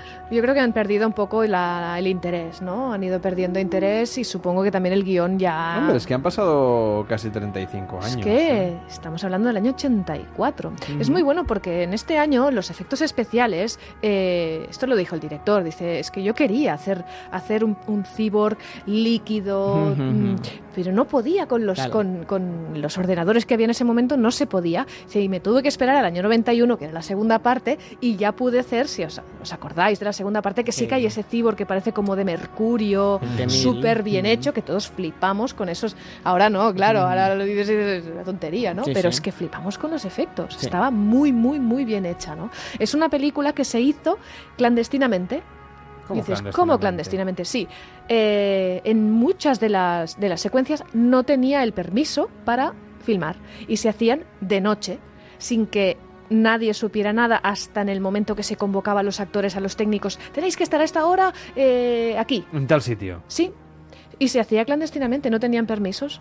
Y si os fijáis, la mayoría de escenas son de noche. Ujú. Son como muy clandestinas, Pero ¿no? una producción de este tipo y no había esta planificación de la producción. Claro, mm, supongo que había algunas escenas que sí y otras pues que no. Y esto lo decía, lo decía James Cameron. De hecho, alguna vez, eh, bueno, llega, llegó la policía y tuvieron que mentir. No, es un proyecto No, de claro, mi hijo. James Cameron, es verdad que... Se hizo famoso ya- quizá un poquito Claro, después, ¿no? luego sí que fue el James Cameron que recordamos, Claro. pero entonces era no un aficionado ni mucho menos, pero estaba en sus inicios. Sí, estaba en sus inicios y, y también tenía, tenía que esperar, por ejemplo, a, a Arnold, llamémosla Arnold, porque Schwarzenegger Sí, ya sí, que me, me cuesta, eh, tuvo que retrasarse nueve meses la producción porque Arnold estaba haciendo Conan. Ujú. Quiere decir que dijo, bueno, pues nos esperamos. Supongo que otra persona con más caché habría dicho, no, no, no, yo lo quiero ya. Mm. Que por cierto, en Conan, eh, Schwarzenegger hablaba, mm, creo que tenía no sé cuántas líneas, creo que Muy tenía... poquitas, ¿no? Tenía, 24, sí, ¿no? 24 líneas, o sea, casi no decía nada, era imagen pura, músculo, vaya. ¿Hay Em, alguna película, dicen por ahí, eh, no- no- nunca me he entretenido a, a controlarlo, pero alguna película de banderas del- de las primeras que hizo en Estados Unidos Ujú. Que también tenía muy poco guion? Claro, es que son gente extranjeros, y ¿no? que no Y- tenía, bueno, como todavía no dominaba la interpretación Claro. en inglés, o por lo que sea, ¿eh? el guionista o el director no le dieron... O sea, tenía mucha presencia en pantalla, pero hablaba tirando a poco. Es curioso porque a lo mejor no te das cuenta. Si era Too Much o una de estas. Puede ser, es verdad que estaba con la, con Sí, la que fue su mujer, ¿no? A veces no te das cuenta porque te impresiona tanto la película y el personaje, su personaje tampoco tenía que hablar mucho. O sea, Ujú. Y en esta película tiene 14 líneas, solo.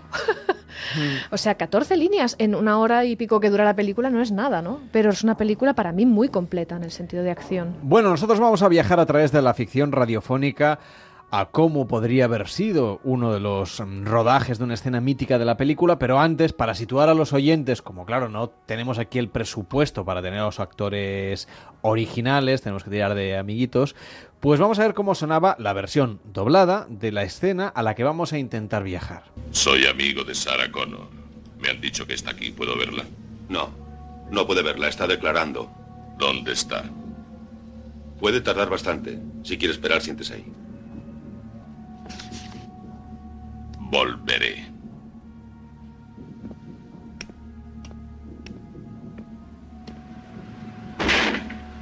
Qué mítica esta escena de Volveré. Claro, y aquí sí que no ha habido ninguna adaptación porque en inglés es I'll be back. Eh, que de hecho en el, en el guion original escrito había I'll come back. Pero bueno, en, en español no habría cambiado mucho. Mm. Volveré. ¿eh? Mm. O sea que es- es- esta frase ha salido en mil millones de películas, meetings políticos Mm. de Estados Unidos. El I'll be back eh, ha salido muchísimo. Incluso él se hace auto homenajes en otras Sí. películas que ha protagonizado. O sea, es una, es una frase tontísima. Pero el otro día que, que- que hablábamos de, de cómo cambia la adaptación al doblaje, cómo la cultura absorbe esas frases míticas, claro, para, para los españoles, eh, Darth Vader y Terminator es la misma voz, es la misma referencia, Claro, pueden sí, decir sí. lo mismo, Sí, porque era. Constantino Romero, mientras que para, para alguien en versiones originales, la voz de James Olmos, ¿cómo se llama el, el actor de, que, que hacía la voz de, Ay, no de me Darth acuerdo, Vader, no que es un acuerdo. actor que después también ha hecho películas? Eh, claro, Sí, el James, creo que se llama, eh, que tiene un nombre compuesto, es que ahora no me sale. Eh, pues claro, es totalmente diferente de la de Arnold Schwarzenegger, entonces no se les parece ni, ni en asombro, ¿no? Como referencias, en cambio para alguien que los ha escuchado en castellano, sí, es que son muy parecidas. Claro, sí, sí. De hecho, Constantino, pobrecillo, sí, que en paz es. descanse, pues él hacía el doblaje brutal. Sí, sí. De las pocas líneas que tenía, era una contundencia Sí, importante. Exacto, eran pocas, pero, pero como te... Pero te muy bien dejaban. puestas. Bueno, pues vamos a intentar viajar con la imaginación. No tenemos, evidentemente, las voces del original. No tenemos presupuesto para tanto. Algunos tampoco los podemos traer del otro mundo. Entonces hemos cogido un- al, al- al grupo de actores de Onda Cero para interpretar una ficción radiofónica versión libre de cómo podría haber sido el rodaje de esta escena mítica de Volveré en Terminator. Bueno, chicos, después de la movida de ayer, cuando vino la policía y tuvimos que salir cagando leches, hoy tendremos un rodaje más tranquilo. Ante todo, dar las gracias a David y Mary por dejar que convirtamos su casa en una comisaría. Os debo una, chicos. Ah, y gracias a Helen por ligarse a ese poli y robarle el uniforme. Espero que sea de tu talla, Bruce. Bueno, me va un poco pequeño. No te quejes. Yo llevo días sudando como un pollo por la dichosa chupa de cuero esta. Lo siento, Arnold. Exigencias del guion. No te quejarás, no has tenido que memorizar muchas frases. Bueno, eso sí. Tú pones esa cara que pones siempre y deja que los demás hablen. ¿Vale? ¿Todo el mundo preparado? James, esto es un poco incómodo. No veo nada con estas gafas de culo de vaso que me habéis puesto. Y los pantalones me aprietan los huevos. Pues tendrás que hacerlo bien a la primera. ¡Claqueta! Terminator, toma uno. ¡Acción! Busco a Sarah Bogan. ¡Corten!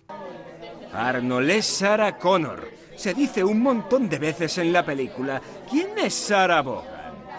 Pues una cantante de jazz. Perdona, es que entre las gafas de sol y la chupa me cuesta concentrarme. Pues anda que yo. Volvemos a primera. Terminator, toma dos. ¡Acción! ¡Acción, he dicho! ¿Qué pasa? Creo que Bruce se ha desmayado. Está azul. ¡Corten! ¡Hacemos una pausa! Dios, cómo me gustaría que todos los actores fueran cibos de verdad.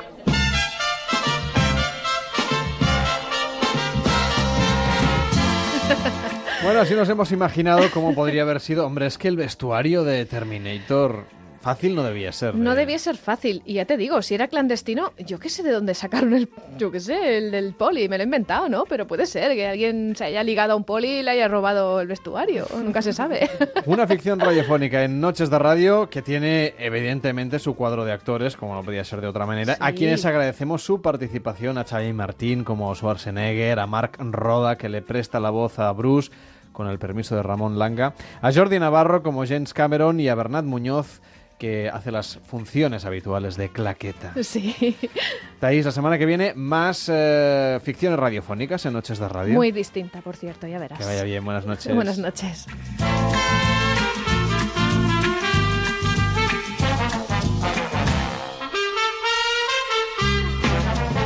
En Onda Cero, Noches de Radio, Carlas Lamelo.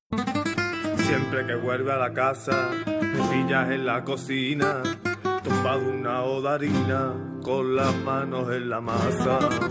Son las 2 de la madrugada y 32 minutos, la 1 y 32 en Canarias. Esto es Noches de Radio en Onda Cero. Esta semana también nos hemos ido a la Escuela de Cocina de Mireia Carbó para que nos enseñe, o al menos me enseñe a mí y a David también, algún truquito y sobre todo alguna receta para este fin de semana. su pepino. Con arroz bonito, con tomate, cochifrito en caldereta. Miga con chocolate, cebolleta en vinagreta, morteruelo. Con conrero, bacalao, al y un poquito para. Yo quiero abrir la nevera de Mireia Carbó. ¿Qué tal Mireia? Muy buenas noches. Muy buenas noches. Bueno, esta parte del programa la grabamos fuera de los estudios, nos hemos venido hasta la Escuela de Cocina de Mireia Carbó porque queremos que nos explique secretos del mundo de la cocina y estamos en una cocina que tiene de todo, sobre todo metros cuadrados, esto es enorme. Es enorme y más porque estamos los tres solitos, pero... Sí, es enorme. Es bonita, ¿eh? Mi cocina. Es muy bonita. Esto es la radio. Tenemos que contar que tiene pues unas encimeras de color blanco. eh, bueno, hay fotos en la web de tanto de meriacarbó.com com- y vídeos como de Facebook. El. Facebook de Noches de Radio también tiene vídeo que te están. Uy, ponte guapa que nos están grabando. Fíjate, imagínate. Oye, veo que eh, tienes aquí chocolate. Cuéntame. Chocolate. Ah, sí, porque hicimos un curso de cocina griega y no había postre. Y luego saqué... Porque los griegos no toman postre. ¿o cómo? Sí, sí, toman, pero... Yogur, ¿no? Joronia, ¿qué había. joronia? Sí. Y entonces les dimos, pues, pues eso, unos trocitos de chocolate con frutos secos y, y todo el mundo la mar de contento para que se llevaran un, un puntito dulce, Oye, ¿estas cebollas por qué tienen tanta tierra? porque son de verdad. Me las Aquí- ha traído una señora de su huerto. Que te iba a decir, yo cuando voy a, yo cuando voy al mercado, mm, las cebollas me las dan súper limpias. Claro. Algo pasa aquí. Sí, que las limpian. ¿Sabes que los Ah. payeses las limpian? ¿Qué me dices? Sí. Yo cuando era pequeñita, te voy a contar una historia. Venga.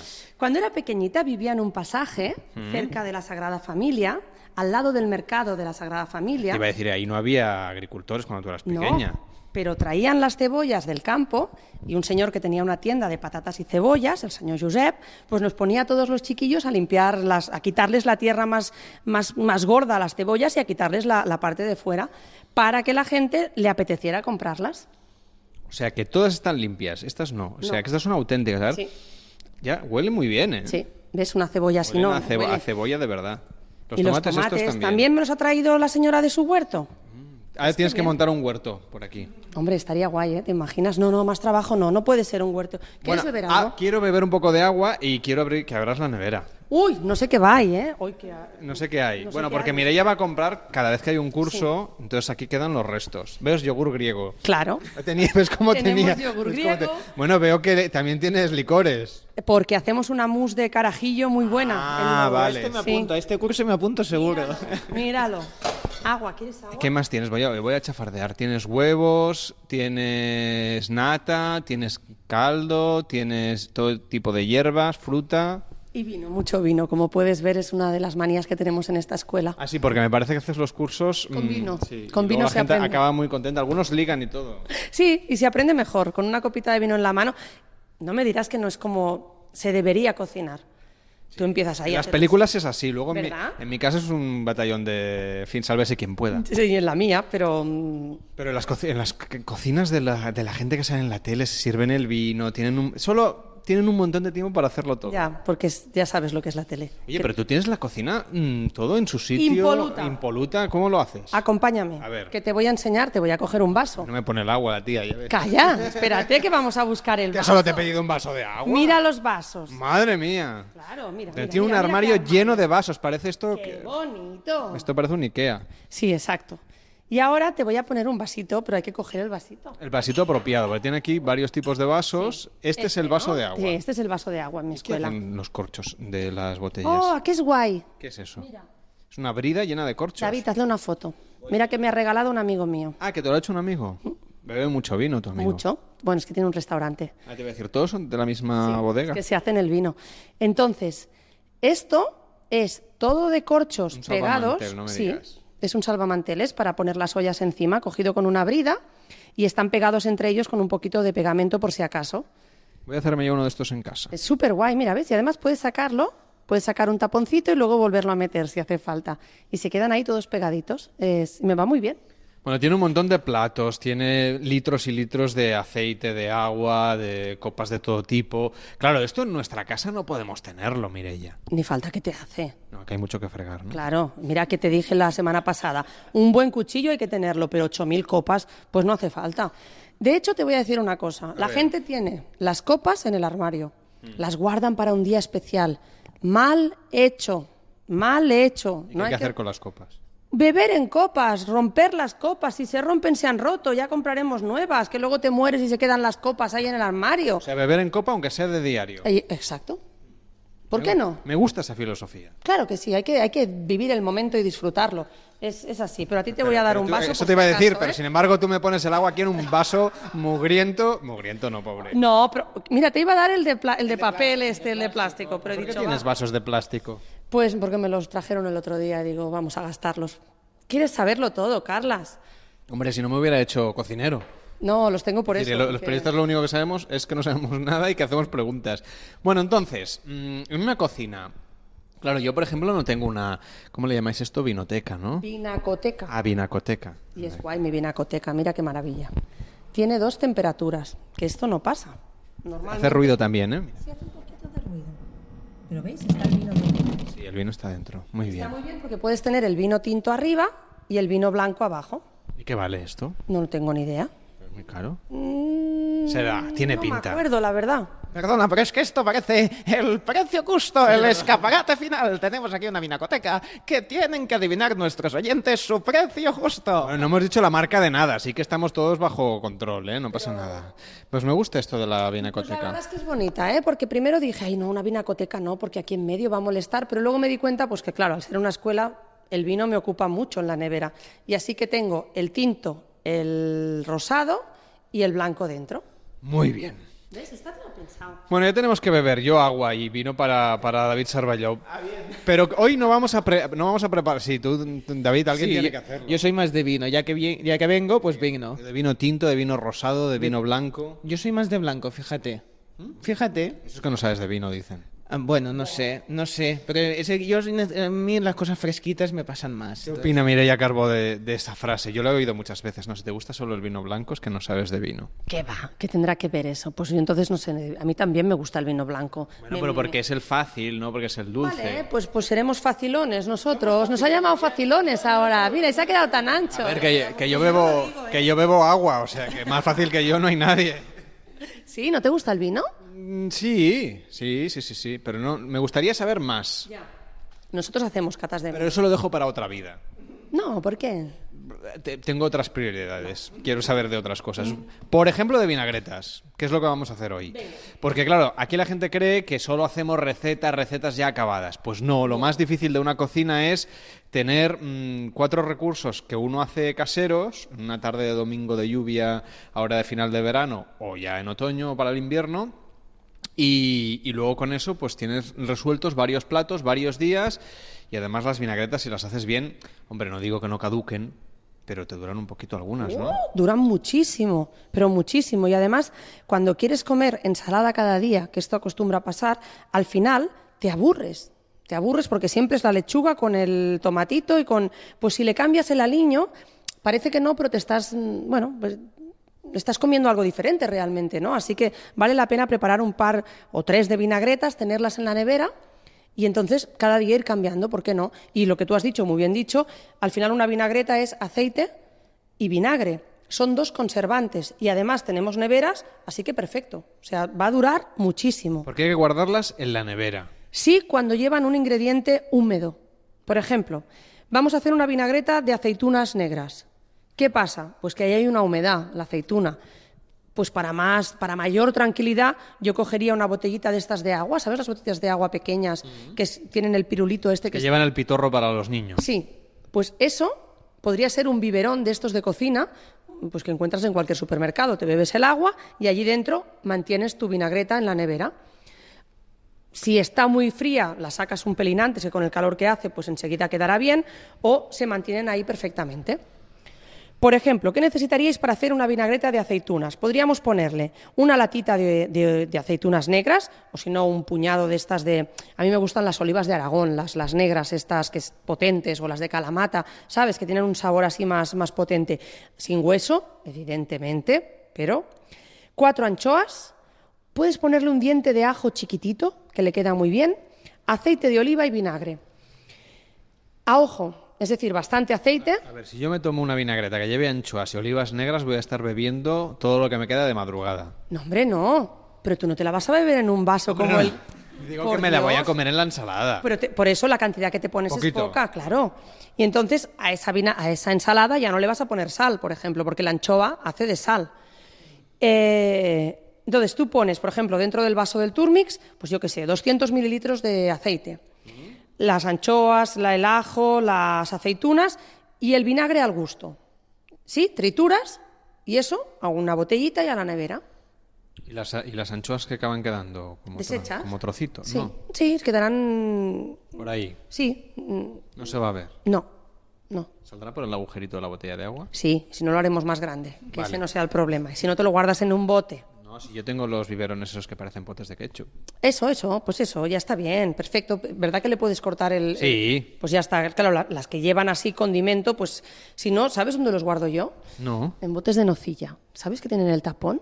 Cuando Ah. compras el vasito tiene su taponcito, pues yo no tiro nunca el vasito ni el taponcito. Y entonces tienes ahí un tupper monísimo que puedes poner en la nevera y es chiquitito. Y para vinagretas como esta, que tienen pues pulpa dentro, van muy bien. Pues ya tenemos unas vinagretas eh, con cuatro anchoas, una lata de aceitunas negras, un diente de ajo, aceite de oliva, por supuesto, y vinagre. ¿El vinagre de algún tipo concreto? El que más Blanco, os negro, de Jerez, de... Ahora está todo el mundo usa el vinagre este de Módena, pero podéis poner un Pero eso vinagre. no es vinagre.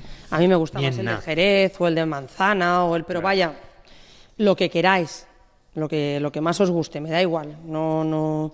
Y esta de mango, a ver, una Venga, vinagreta una así un poquito diferente, Vale. más exótica. Pues mira, solo tienes que comprar mango. Si está muy maduro, mejor, ¿sabes? Porque el, el- el aroma y el perfume que deja el mango maduro es, es la gracia de esta vinagreta. Medio limón, una cucharadita de miel, aceite de oliva, sal y pimienta. Fíjate que en esta vinagreta no hay vinagre, pero es el limón que nos hará de, vinagre ese ácido, ¿no? Y lo mismo, coges el vaso del turmix, la, batidora eléctrica, y trituras la pulpa del mango, primero que te quede un puré fino, y agregas la miel, la sal, la pimienta, el zumo. Puedes añadir un poquito de ralladura de la piel del limón, que le daría un toque también muy chulo, y, ya está. El aceite y el, limón lo regulas a tu gusto. Y luego esto a la hora de servirlo, claro, importante supongo que es agitar, porque las cosas que pesan, ¿no? Los sedimentos irán seguramente al fondo. Y luego, ¿cómo se sirve? Eh, como bien dices, con un, con un aliñador, se coge una cucharita y se tira por encima. ¿Tú cómo lo preparas? Yo lo prepararía tirándola por encima de la, de la ensalada ya. Y esta, por ejemplo, de mango con quesos, queda muy bien. Una ensalada con quesos y esta vinagreta y es espectacular. Vinagreta de mango con un mango maduro, medio limón, una cucharadita de miel, aceite de oliva, sal, pimienta y el toque de Mireia Carbó. Gracias, Mireia. Buenas noches. Buenas noches.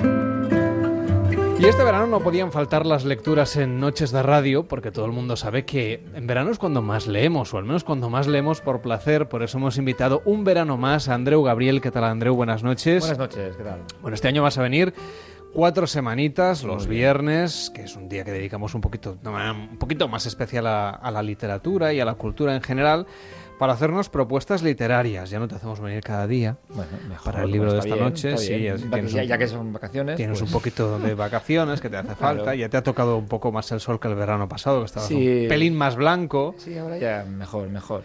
Y lo que vienes es a proponernos justamente que leamos más, que, que Sí. es algo que Sí, sí, y para empezar... deberíamos hacer todos. Yo y el siempre, primero. y durante todo el año. Sí, todo el año.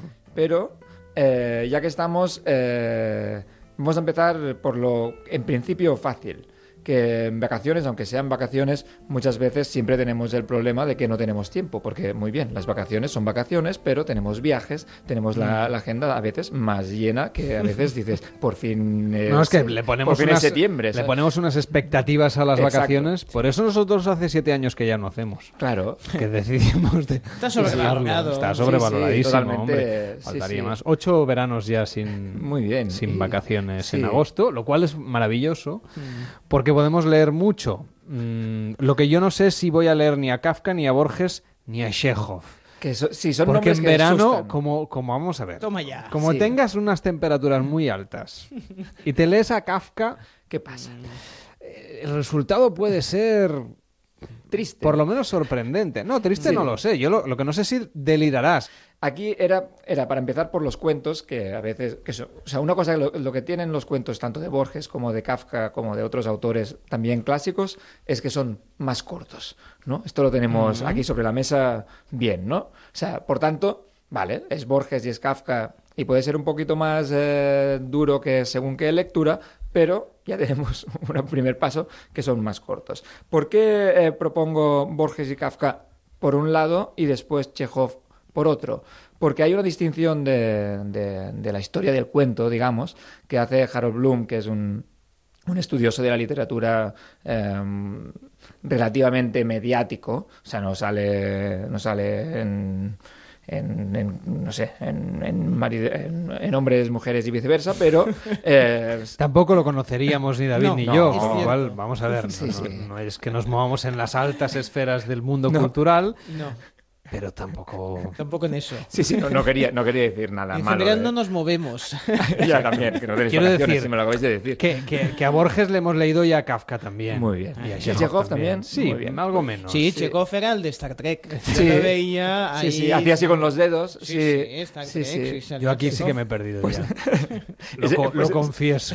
Se, se parece. O sea, no, en serio, el Ah, estilo. bien. A el- ver, da- que es que yo Star Trek, ya sabe David que no, Sí. eh, no soy creo muy que ha hecho un juego de palabras.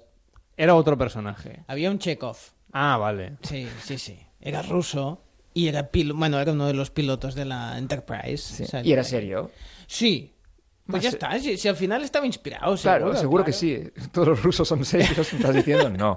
A ver, lo que pasa que es esto. El, Hombre, eh, Vladimir Putin Sí, o sí. Boris Yeltsin muy Sí. serio no parecía. Hostia, el vídeo bueno, ese de- parece, vaya. Fue uno de los primeros vídeos virales, ¿no? El de, el de Yeltsin ba- bailando. Yo creo que sí. Antes de internet era viral ya. O sea, no sé cómo, ¿sabes? pero se hizo viral antes de internet. Bueno, crearon YouTube solo para poder compartir Exacto. este vídeo. De Boris Yeltsin. Exacto. Bueno, eh, volvamos a Harold Bloom. Sí, que murió pobrecito. ya, pobre, en el Eh, 2007. Sí, sí, hace poco. Bueno, hace poco, hace 10 años ya, pero. Bueno, el tiempo- pues, sí, pasó Pero muy YouTube rápido. sigue estando, pese a que su vídeo es anterior. Eh, Sí, Inclusive, a, como decíamos, al nacimiento de YouTube. sí, sí. Antes de. Sí, sí, seguramente. Pues eh, Harold Bloom eh, hacía la distinción entre estos, eh, por un lado, Kafka y, eh, y Borges. Y los, y los cuentos de Chekhov, y que a partir de ahí todos los eh, otros escritores y escritoras que durante el siglo XX han escrito se podían colocar o a un lado o a otro. En el de Kafka y Borges sería más el, el sitio más fantasioso, de alguna manera, para decirlo mm, simplemente, y el de Chekhov, el más realista, por otro lado. Y no sé, al lado de Chekhov, ¿quién, ¿qué tenemos? Tenemos a, podemos tener todo el realismo sucio norteamericano de Raymond Carver, eh, que son lecturas, por ejemplo, que son muy recomendables porque aunque sean duras, tienen un- son, son sencillas, son de hasta van, bien para practicar inglés porque son frases normalmente a veces hasta en presente. Eh, el otro lado así más fantasioso, pues esto, Borges, eh, Kafka y la mm, también eh, Lovecraft en, en algún sentido, toda la parte más fantasiosa. ¿De qué lado estás? Mm, Bueno, puede ser de los dos, de lo- de- no, no hace falta mojarse, pero yo me voy a mojar. Yo lo siento, pero soy, soy más de Chekhov. Aquí hemos venido a mojar. soy- soy un tío serio, soy más de Chekhov. ¿Por qué? Tengo una teoría de por qué soy más de Chekhov. A ver. Lo digo que quizás puede servir a la gente. ¿Qué, qué escojo? ¿Qué, qué línea escojo? A ver, yo de pequeño leía muchos teos, ¿no? El libro Sí, Teo infantil. se va a la granja, Teo, Vale. Teo va ¿Y al cine. hay algo más realista que los teos? Ya. Yo no, yo no serio. plantearía la pregunta al Sí, revés. Sí, sí, pues, ¿en qué sentido? ¿Hay algo menos realista que la vida de Teo? Bueno, la Me da a vida- mí la sensación. Es- Era muy naif y... Pero es un observador. Parece, o sea, Observador. casi, casi parece Balzac, un, un- un espejo por delante de la lo había realidad. planteado yo que Teo fuera Claro, claro, es a que- estas alturas... Es nuestro Forrest Gump. O sea, Forrest Gump había estado en todos Exacto. los momentos importantes de la historia nor- norteamericana y Teo es la nuestra. Teo ha ido al zoo, Teo ha ido al teatro. A las cosas importantes. Siguen a la venta, falta- ¿eh? Eh, Que sepáis Claro, que la, claro, claro. la editorial Planeta edita los libros de Teo, Teo en avión, Teo en barco, Teo en tren. ¿Y qué es lo que Sí. dura siempre? Teo los, descubre los el mundo. clásicos, los Sí, clásicos, sí, como el de- Chekhov y Teo. El de la Y- granja, que, lo dec- que decía yo. Sí, Claro. sí. Sí, sí, a mí me acuerdo de este de la granja. No, me, me encantaban estos cuentos. Teo a- viene a Noches de Radio. Cualquier día va a salir. Podríamos, Sí. podríamos hacerlo, sí. De hecho, mira, en esa esquina, Exacto. una, Aquí una cabeza panocha. Teo se, hace, yu- Teo se hace youtuber. Ahí está. Esto- no. No, es broma. Por No, no, Dios. digo, bueno, es que a veces las cosas están así. ¿eh? Eh, bueno, no, pero a mí sí que es verdad que Borges, por ejemplo, que es un, un autor que encuentro súper interesante y evidentemente. eh, Yo me, me muy pregunto bueno, una cosa me- por me- interrumpir solamente, Sí, ya, no, ya que has sí, sacado el tema de Teo. En Teo va al Es mercado, que- si algún oyente nos lo puede decir, si cuando Teo va al mercado sigue comprando lo que comprábamos antes o Ah. va y compra aguacates Claro. y Claro, compra la tofu frutería- y compra mm, semillas de goji, estas cosas que la gente compra Todo ahora eco. y que cuando nosotros leíamos a Teo ni existían, o sea, Bueno, ahora en pesetas y ahora compré en euros quinoa. Y- por eso. yo- yo estoy Pero lo han actualizado o sigue comprando mm, judías y, y- y coles. Pues es una, una buena pregunta pregunta. interesante. Sí, sí, kilómetro cero. Ya te o digo no. yo que en el Teo va de camping no se ha puesto al día porque sigue usando tiendas canadienses, que es algo O sea, los- la- no las, las se- two seconds no están. que no se ve. Teo. Teo no ha descubierto las two seconds. No, no, no. Y estaría Bueno. bien Teo va al Ikea, ¿eh? Porque- y, y sale con vida. Y no se, se- Teo va al Ikea y no se pelea con su pareja. Está Mira, bien. por Oh. ejemplo, pero habe- habe- habéis dicho un argumento de, de cuento de Sí, Chekhov sí. o de James Joyce de Es- los es dublineses todo- o de la- del realismo sucio. que eso ponía en el guion, que para Claro, eso lo hemos escrito. Muy sucio, muy sucio. Muy sucio el realismo de Ikea. Y, eh, no, no, porque, o sea, me imagina Carver, que siempre hace eh, eh, clases medias ¿Mm? que van a Ikea, porque es de Estados Unidos. Bueno, de Ikea también, también hay eh, en Estados Unidos, pero, pero cuando Carver estaba vivo todavía no. Pero, ¿no? Y se pelean. Esto es que es un, un argumento de manual de esta línea más realista que, que decía. No, que eso son- sí es no sé, realista, ¿ves? Sí, sí, sí, esto es totalmente realista. Peleas en Ikea. ¿Quién no se pelea en Ikea? O sea que tú leías mucho a Teo y por eso crees que te Sí. gusta no, no, no, no, no creo, es que estoy seguro. ¿Sabes? O sea, es, es una, no, es una teoría, ¿Y es, es, es verdad. qué opina de todo Eh, esto? de hecho, me lo dijo él. Ah. Ah, bueno, está bien. Sí, sí, sí, sí. Me lo dijo él, me lo dijo él.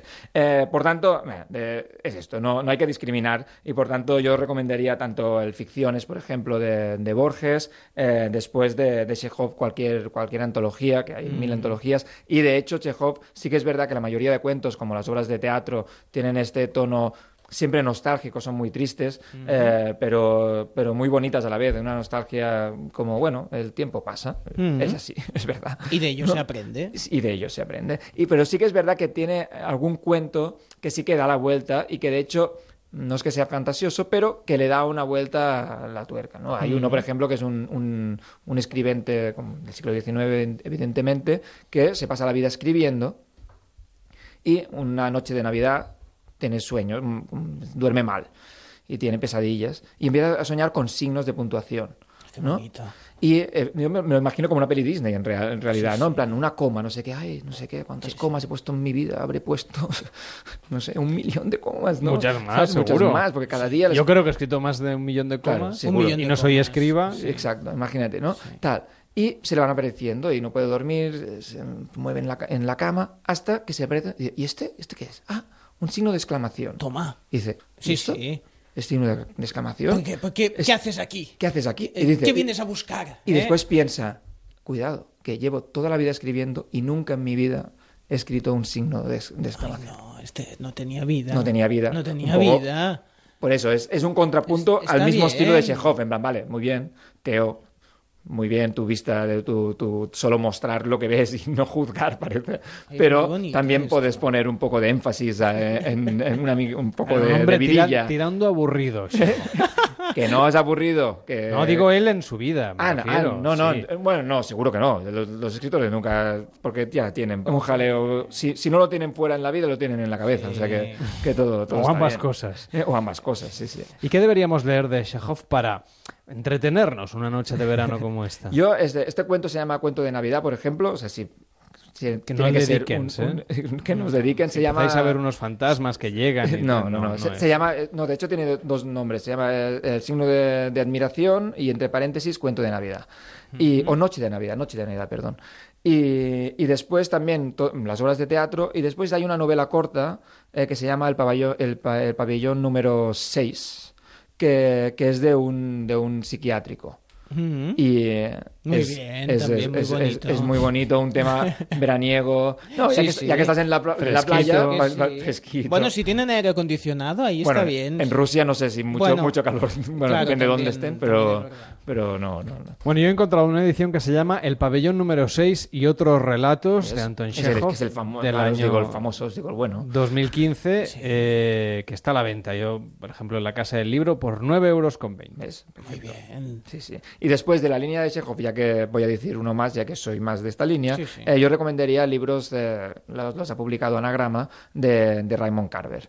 Eh, Raymond Carver Ca- Catedral o hasta el, el- el, eh, el libro de cuentos que de hecho son los cuentos que agrupa la película de Robert Altman Vidas Cruzadas que se basan en, en cuentos de, de- de Carver que se llama Shortcuts o Vidas Cruzadas. Y allí hay como de diversos de varios libros pero, pero funcionan muy bien Entonces, tú nos recomiendas que, mm, digamos, nos acerquemos a los relatos como una manera de pasar las tardes un poquito mejor, pero ¿cuánto tardamos más o menos en leer un relato? Mm, poco. Claro, dependerá del relato, ya Sí, lo sé sí, que es sí. una pregunta como absurda, pero... sí. pero pero muy poco o sea, o sea, poder, poder en 10 minutos leerte un relato de Carver y quedarte un poco jodido, pero... Bueno, te lo vuelves a leer. Te lo vuelves a leer, Sí, a ver qué pasa. sí. Y, y da- después, eh, 10 minutos, eh, tenemos tiempo... Y luego la recomendación, además de leerlo durante 10 minutos, habrá que pensar sobre él. Por eso. ¿A esto cuánto tiempo le dedicamos? Toda la vida. ¿Qué te parece? Toma ya, Hombre, no, toma ya. Claro que sí, porque se tiene que madurar Si las tengo cosas. que estar todos los días pensando en el signo de exclamación... Bueno, no, eh, no está mal, eh, podía ser peor. ¿sabes? O sea, que el- los de Carver se separan todas las parejas, Ay, o son no. alcohólicos, o... Sí, siempre os, os- os traigo como cosas de mal rollo. Pero es no, que... está bien, ¿eh? Claro que está Porque bien, Si lo porque- vivimos en otra gente. ¿eh? Ya Exacto, está. es un poco la catarsis de, de- de- de- de toda la vida, lo que se ha buscado en la literatura de toda la Sí, vida. está bien. O sea, fácil. Después eh, tenemos eh, eh, esto, aparte de los, eh, de los cuentos de Carver, de Chekhov y, y de, y de Borges, yo también pondría en la lista los dublineses de James Joyce. Los dublineses de James Joyce, James Joyce que... Y, y mira que tengo el... eh, o sea, hago el favor de no decir el Ulises de James Joyce, que es muy largo. Sí, no- no Eso da para varios veranos. Da para varios veranos, por eso. digo, Pues qué mejor. Podemos de- podremos decir que hemos leído James Joyce, pues dublineses. Hay una película de John Huston que se llama Los Muertos, que va de la noche de, de- de Reyes, que uno de los cuentos es de, de este libro. Pero no, eso no lo digas, porque luego la gente va y ve la película. Mm. Bueno, pues también está muy Y bien es- la película. Sí, seguro, pero aquí se trata de promocionar Vale, que pues, la gente pues- lea. pues hay otro que no hay y hablamos película. de cine el resto de días. Ya, es verdad. Pues Mm. hay, hay otro que no hay, que, que no hay película, que se llama eh, Un encuentro. Un encuentro que es fantástico. Son dos niños que se pierden, que hacen como hacen pellas en el cole y se pierden y después eh, juegan, se escapan, eh, suben a una colina y ven un hombre extraño, un hombre como así como que les da un poco de miedo. Y entonces eh, corren, corren mucho. Y un niño de los dos, que es el narrador, digamos, o el que lleva la- el punto de vista del relato, se cae.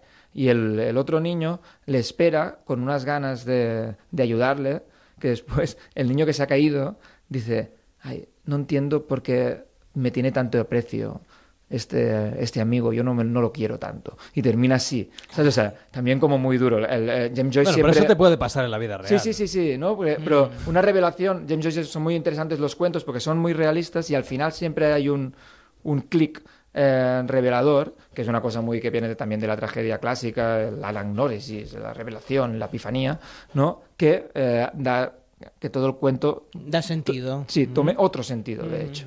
Y ya que estamos en el verano del nuevo Twin Peaks, de todos Ah. estos, porque a mí, según ibas hablando, ibas contando, yo pensaba en David Lynch. No sé si habrá leído más a Kafka, a Chekhov, a Borges. Hombre, o- yo, creo, yo creo que a Kafka seguro y a Borges también. O sea, porque hay un. Siempre tienen un punto de. Sí, de así, de fantasía. bueno, de extraña, ¿no? De, de- de- de pesadilla, de hecho. ¿no? Y que es Kafka sino una pesadilla, ¿no? Bueno, la metamorfosis empieza así. Bueno, pues un placer haberte tenido con nosotros, Andreu. Que vaya muy bien. Y hasta la próxima. Buenas noches. Buenas noches. Noches de Radio. Carlas Lamelo.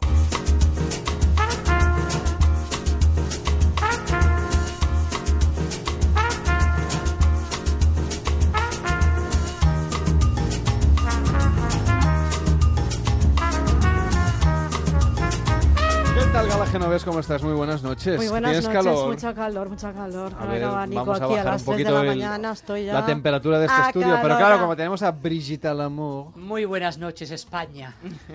Yo, pues yo ha subido revés. la temperatura del estudio. Pues yo estoy estupenda, porque es una temperatura buenísima. Ay, ¿qué ha pasado? un ángel, un ángel. Alan Journet, ¿qué tal? Muy buenas noches. Muy buenas noches. Mira, te cuento, Brigitte, que hasta que no me saluda Carlas, esto lo aprendí el primer día, yo no hablo.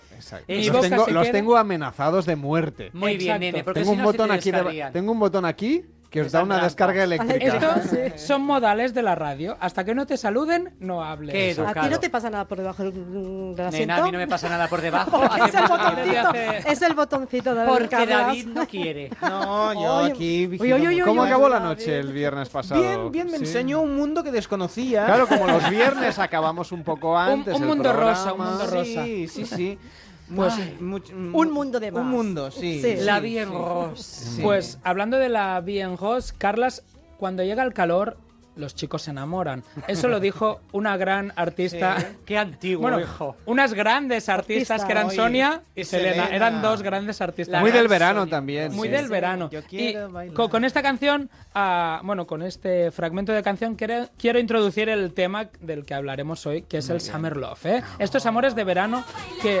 Ay, ay. ¡Venga, Esta- arriba! ¡Uh, venga, gala, nena! Baila, baila, baila, baila, baila, bailando, Ah, ah. Pues, Yo tuve, no sé si el honor o no, pero, pero de entrevistarlas aquel verano en otra radio, con otros micrófonos de otro color. Bueno, ¿Y que estás bien, nene, después de Estoy bien, sí, sí, han pasado ya muchos años. No sé cuál fue de las dos que ah, durante una entrevista y actuación en un programa de Julia Otero Mm. ah, en televisión se le salió una teta y eso fue muy comentado. ¿Se y- le salió o dejó que se le saliera? Bueno, igual aprendió de, de la maestra Sabrina. ¿no? Pero eran suyas. Digamos que se desprendió el poquito de tela que había. Exacto. Ese es el tema. ese es Mu- el Muy tema. tapadas no, no La gravedad hace su trabajo, nenes, y ellas están para enseñarlas. Claro. Hay señoras que no. No. Ya hablaremos la semana que viene o la otra de los posados, porque hay gente Pues que en un tiene programa que de verano co- como este, pero de fin de semana y por la mañana, o sea, completamente Y en otra radio, pues eh, vinieron, vinieron Me y gustaría Selena. Que haciendo recuperar... Es que en verano, verano encontrar invitados es un poco complicado. Me y gu- aquel verano eran, eran lo más de lo más. Es Estoy que fue el hablando boom, ¿eh? 2003 o 2004 más o ¿Podríamos menos. recuperar ese corte? No, mm, cre- bueno, no lo sé. Yo la no lo te- hemeroteca yo no, no lo puede tengo. fallar. Yo quiero escuchar esa entrevista entre un señor como Carlos Pues mira, te vas al, al- ya vas y una a- señora como Sonia, Sonia. y. Selena. Te Os vas a Radio Nacional de España y les preguntas Ah. que son Ah, los- que no- que no era- sí, eran no otras era- radios, Sí, ¿verdad? pero eso Nada, no- nada. no- Nenes, os no- digo un secretito. Dígame. Uno. Soy amiga íntima de la madre de Sonia Monroy. Ay, va. Bueno. Y va, os ¿Y lo qué tal lo lleva? porque no, ella lo lleva fatal. ¿Ha vuelto de Los Ángeles? Va y viene aquí al tanto con ella porque es la única de toda aquel boom de aquellos veranos. De la sex bomb. De la única que vive de esto.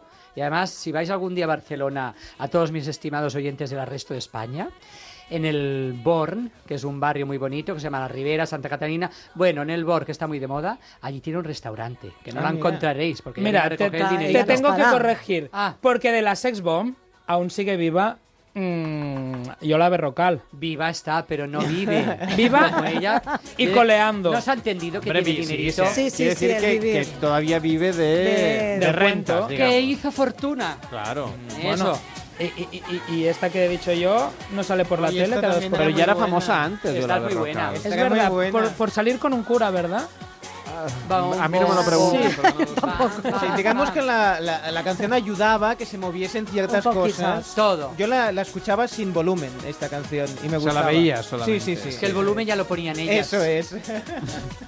A esta hora, más o menos, los viernes en el Plus, en aquella época, es cuando... Sí. Qué dolor de ojos Sí. los hombres, ¿verdad? Hay Pues- mucha presbicia ahora por culpa de aquello. Encogíais los ojos para Sí, poder sí. ver. Me salieron arrugas de eso, imagínate. Líneas de expresión. Eso. Para ver un kiwi lo que llegases a sufrir. verdad, ¿eh?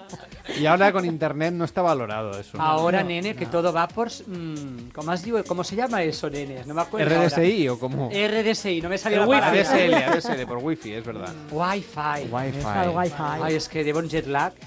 Nena, ¿qué? Pues qué? ve- es que enamoráis hablando, hablando de tetas, Ah, De pecho, ¿No? sí. sí. ¿no? de, de tetas o de pecho, tenemos eh, una de las parejas que más ha dado de hablar en su época de verano que se enamoraron fue Amaya Samalan- Samalanca. ¿Y esa ¿eh? Salamanca. Salamanca. Que no ¿Y está manca. es? Salamanca. ¿Quién No, es? vivido, pero Amaya Salamanca. La de Sintetas. En el Ay, paraíso, pobre, la de No hay paraíso. Sí, Exacto. Qué pena, pero con, ¿qué le ha pasado? con, con, con Daniel Guzmán, que es eh, Ah. uno de los... Un eh, empresario, ¿no? Eh, no, bueno, no sé si es empresario, pero es uno de los actores de la Ah, sí, no, quien viva. Vale, vale, vale. Eh, es que como todas este. acaban con empresarios, Entonces, yo pensaba que... No, que todos los actores Sí. luego se hacen empresarios porque abren Exacto. cafeterías, bares, restaurantes. Sí, sí. al haberles devuelto el 21%, pues ahora vive muy bien. Claro. ¿En qué mundo estáis, por favor? Pues nada, pues nada, eh, se apostaron por esta pareja, pero no llegó ni al invierno. Oh, Ah. vaya. Summer Love. Claro, es que sin tetas, ¿qué hace? Claro. No hay paraíso, ya lo decía la canción. ¿Vosotros sois muy de enamoraros así en verano? ¿Sois muy de...? Bueno, Brigitte Lamour seguro que sí, solo con el Yo solo vivo del amor. Claro. Claro. ¿Verdad, David, cariño? Sí, sí, sí. Pero porque dijimos que no explicaríamos No, nada. nada. No. Quien quiera sobre saberlo... todo, sobre todo a la mujer No, de David. aunque mira, Sí. Hoy es muy maja y además Sí. muy sencilla. No, también, ¿eh? también la conocí. Sí, también vino. Una noche larga. Sí, Ah, que tenéis. y tan larga porque la vino a buscar. Tenéis un poliamor, entonces. Sí, Sí, sí, la sí, Poli sí. también vino, sí. La poli No, también. Madre mía. Bien, estás hoy sembradito, ¿eh? Con vuestro permiso, amigos, queridos compañeros y compañeras, os voy a lanzar una pregunta que quiero que al final de la sección me intentéis responder. Uy, yo no sé si me acordaré. Con ya. originalidad.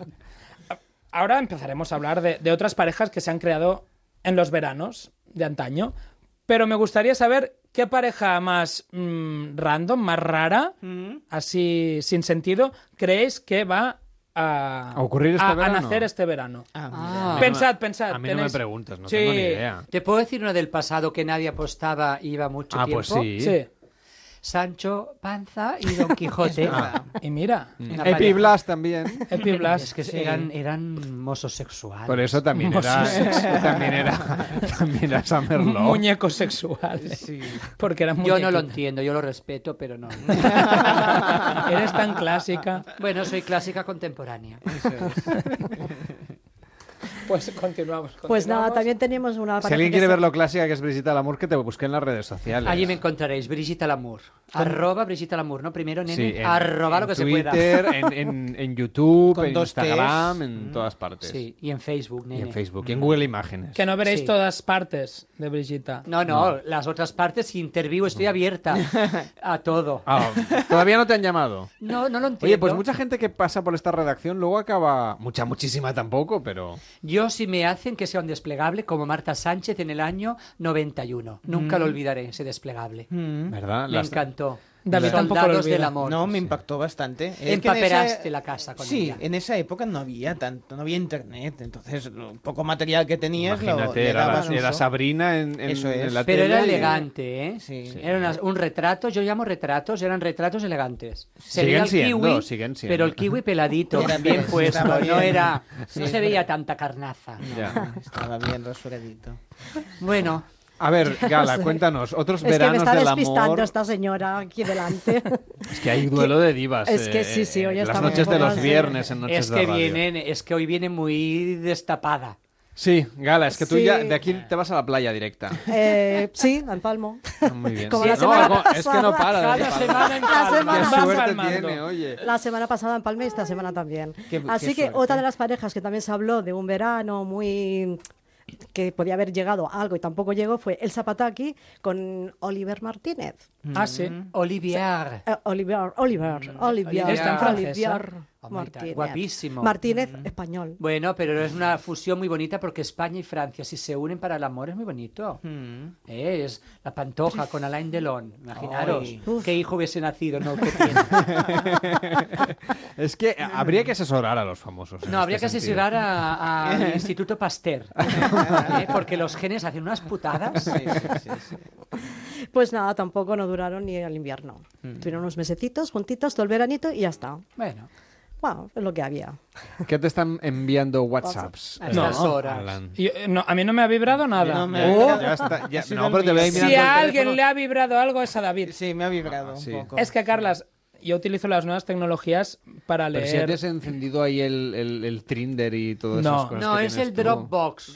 Sí, El Dropbox. No, mira, Carlas, es que estoy leyendo la noticia del móvil. Qué modernos que sois, por Dios, pero imprimid. Que ¿Dónde? no, Toda para la papel vida. todavía tenemos. Yo, yo ¿Por qué gastar papel? aquí. ¿Por qué gastar papel? Pues sí, porque Carles Lamelo es un gran periodista y lleva su Moleskine, como tiene que ser. De Bueno, la guerra sí, civil. Es de Iberia. es de Iberia. pero- Pero bueno. Le podría regalar una. Es de Tú que eres tan merchandising rica. Gracias, Iberia, por regalarnos dos viajes ida y vuelta a mí y A Pernambuco. presentador. Sí. Vamos a ir a Pernambuco. Pues otra, otra pareja de verano fue Genoveva Casanovas, de 31 añitos en aquel momento, y Luis Miguel cuando tenía 39 años. Fue una Oh. pareja que, bueno, duró lo que duró.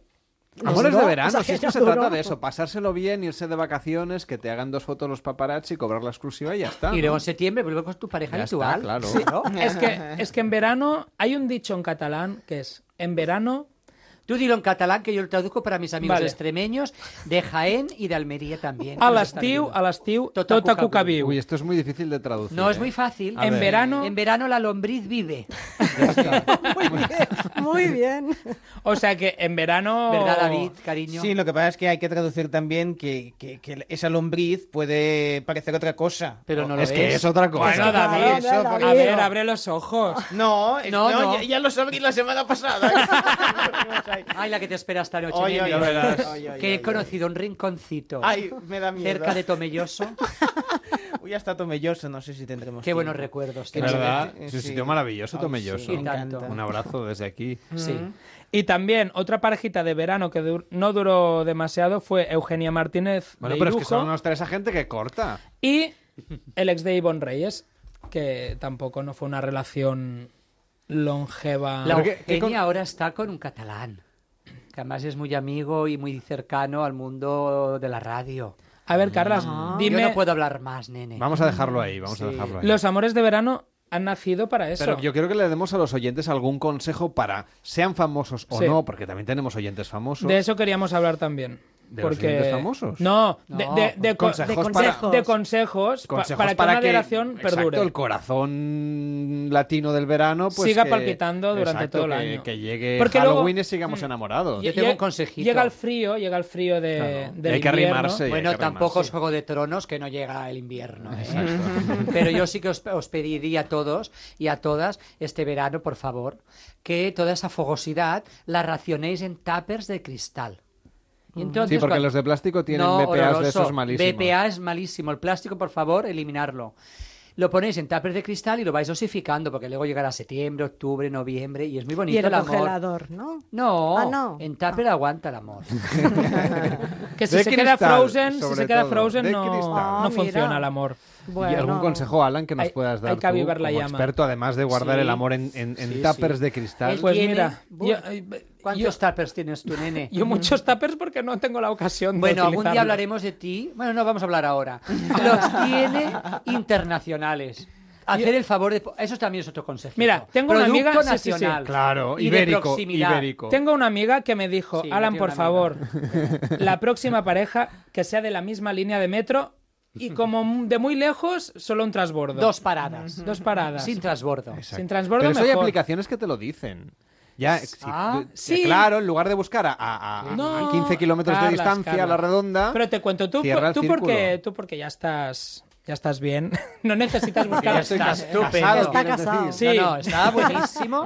Es que ahora pensaba, buenísimo. ahora pensaba, se casaron, no se casaron, no quería meter la pata. Pues tú como ya estás casado, No, no, que está buenísimo físicamente. Si lo queréis Claro. ver es arroba Carles Lamelo. Carles Lamelo. Oiga, pues aprovecho para decir que arroba Alan Jornet está soltero y Ah, sin vale. compromiso.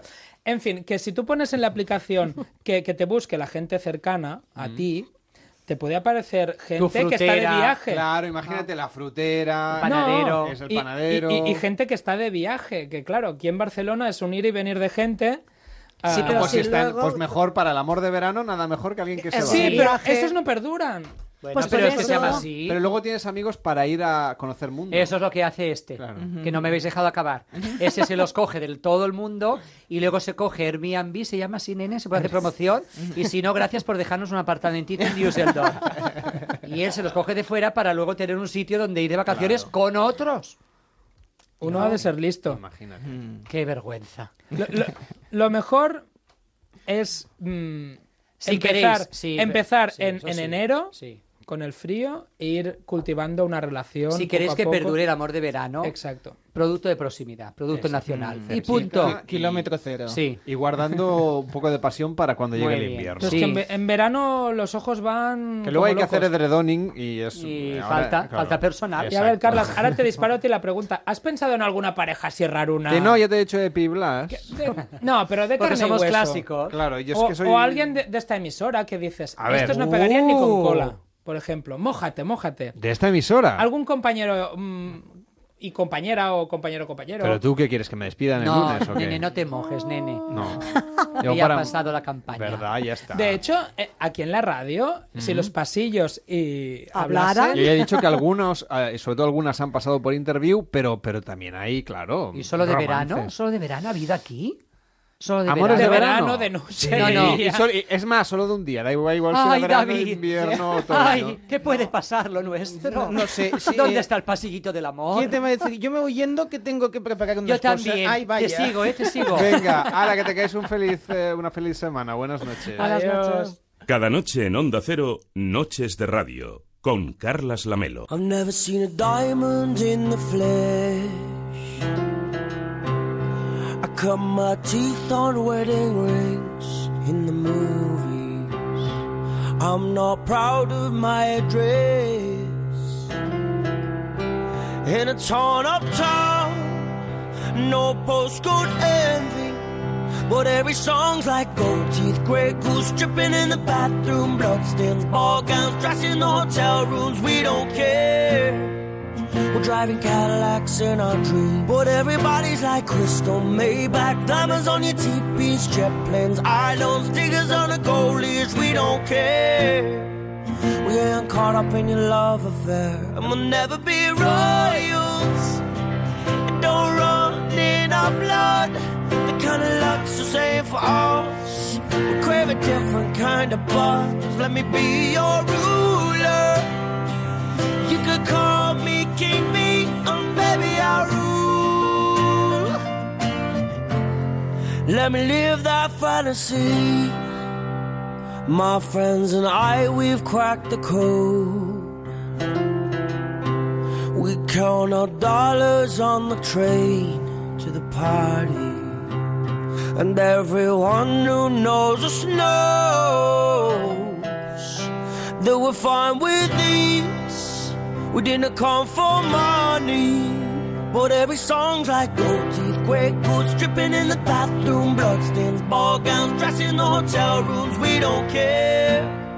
We're driving Cadillacs in our dreams. But everybody's like crystal Maybach, diamonds on your teepees, jet planes, islands, diggers on a gold leash. We don't care. We aren't caught up in your love affair, and we'll never be royals. It don't run our blood. The kind of luxury ain't for us. Crave a different kind of buzz. Let me be your ruler. You could call me King B, and baby I rule. Let me live that fantasy.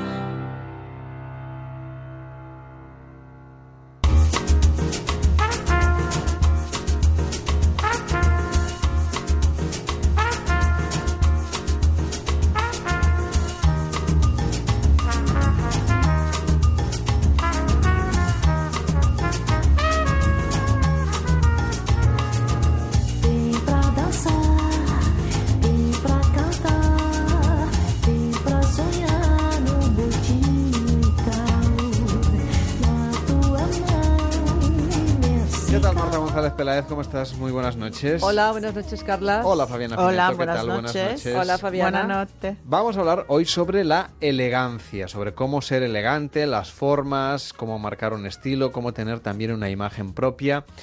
La elegancia se ve en los detalles, nos dice Marta muchas veces. ¿Qué detalles deberíamos tener en cuenta, tanto hombres como mujeres, para ser más elegantes? Hombre, yo creo que para ser elegante, primero, ser elegante, yo creo que es algo que uno tiene una predisposición. Pero se entrena. Se entrena y se hace, evidentemente que sí.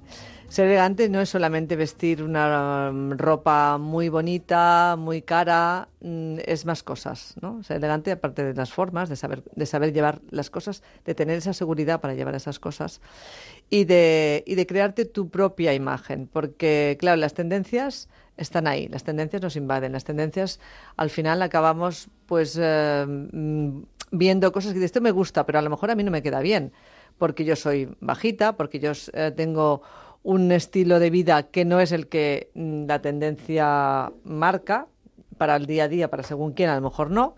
Con lo cual tengo que saber muy bien, para ser elegante tengo que saber muy bien lo que yo quiero lo- y lo que yo sé mm, que yo voy a saber comunicar bien. Porque ¿qué es lo que tenemos que tratar de transmitir? Hombre, tenemos que transmitir nuestra personalidad, lo primero. Entonces, nuestra personalidad va implícita, claro, con la ropa, evidentemente.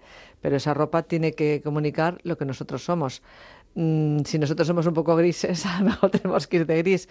No, pero eso se puede, se puede moldear y se puede cambiar. Para eso está pues Fabiana, o estoy yo, para un poco pues cambiar a esa persona que es un poco gris, darle unos toques de otro color. Y además así también, y también en las actitudes, en la educación, las actitudes, el saber estar, todo eso es, forma parte del todo el paquete de elegancia. ¿A ti te da sensación, Fabiana, de que la elegancia está cambiando? Es decir, las normas de la elegancia, o son cosas que están tan integradas en la sociedad que permanecen? Yo creo que el concepto de elegancia está cambiando mucho. Creo que una base de elegancia se queda, es decir, la actitud, como decía Marta, la manera de moverse, de hablar, de ser educados, de comer, es importantísimo. Eso hace parte de la elegancia. Luego, la imagen exterior está cambiando. Ya no es un vestido negro le- ser elegante, es como lo llevas, los accesorios que combinas con ese vestido negro y cuándo lo utilizas, porque em, hemos visto hace poco que em, Kate Middleton así ha lucido un vestido rojo largo hasta los pies de estilo gitana e ha sido considerada la, mm, la imagen del verano 2017 ed elegante ese vestido tenía poco Nada. nada digamos pero eh, ella representa la elegancia Porque lo sabía el llevar, estilo, claro, lo lo sabía. sabía llevar entonces digamos que sí eh, por cuanto pa- para mi idea de elegancia la imagen eh, em, la prendas está cambiando, pero la manera de ser es fundamental. En este caso, por ejemplo, Marta, tú como experta en protocolo, no sé si el protocolo tarda en adaptarse a Sí. los nuevos tiempos porque forma parte un poco de su ADN, de su idiosincrasia, el tener este punto conservador.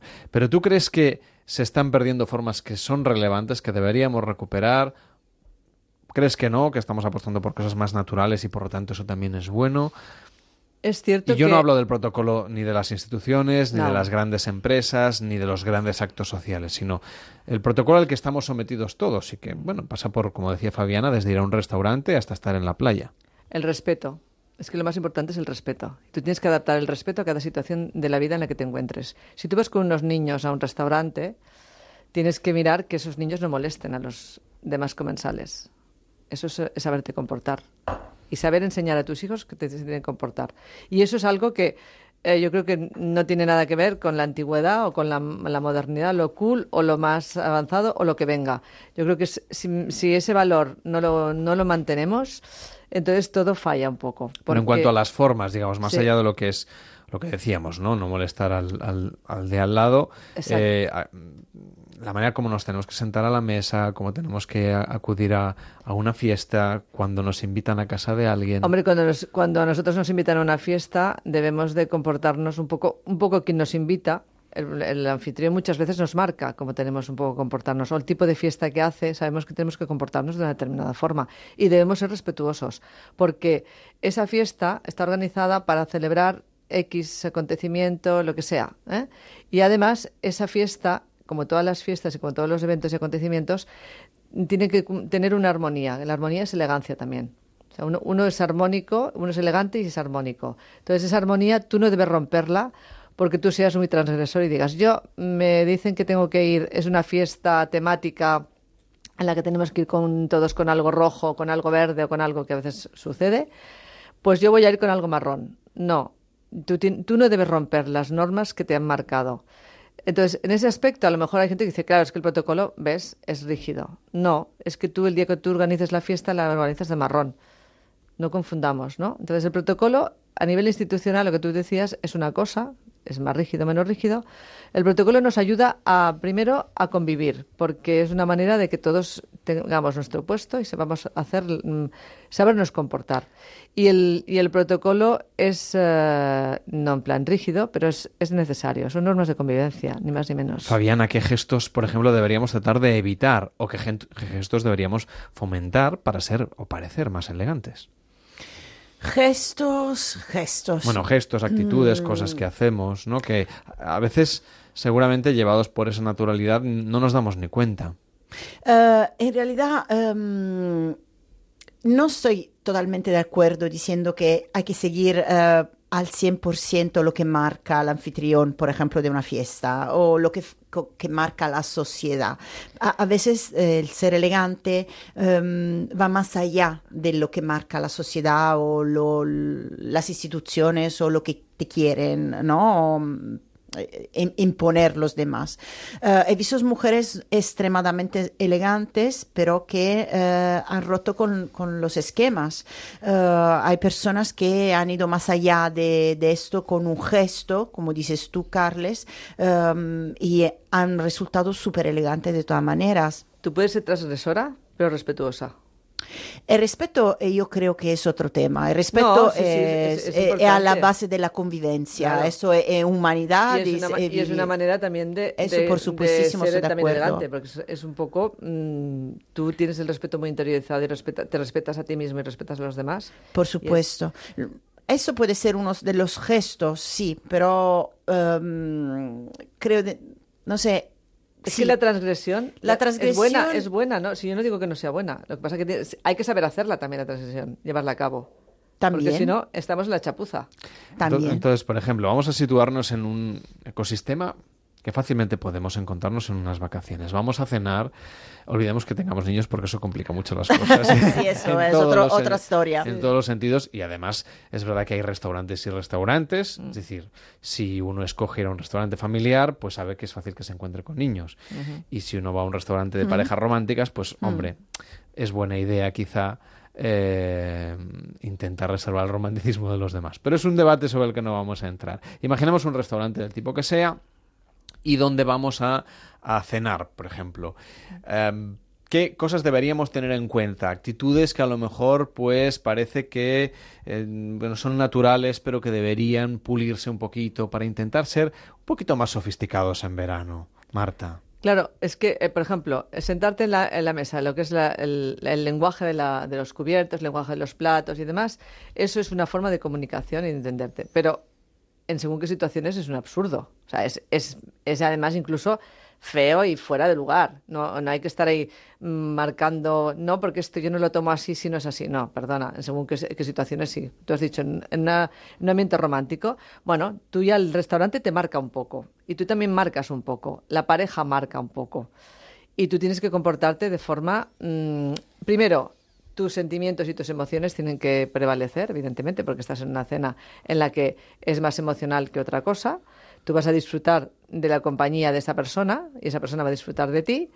Y tienes que comportarte con una cierta, pues un lenguaje mm, que no sea un lenguaje Bueno, tienes que soez. ser cariñoso, claro. Exactamente. Si es una cena romántica. Cariñoso, no con lenguaje soez y con, bueno, pues también comunicar Mm. pues que te has puesto tal prenda eh, porque te apetece y porque pues para gustar a la otra persona, porque al final nos lo ponemos para nosotros pero también para gustar a los demás. Pero, no por ejemplo, engañemos. comportamientos, no sé, ¿Qué tenemos que hacer con las manos? Eh, es- ya sabemos el orden de los cubiertos, Sí. de las copas.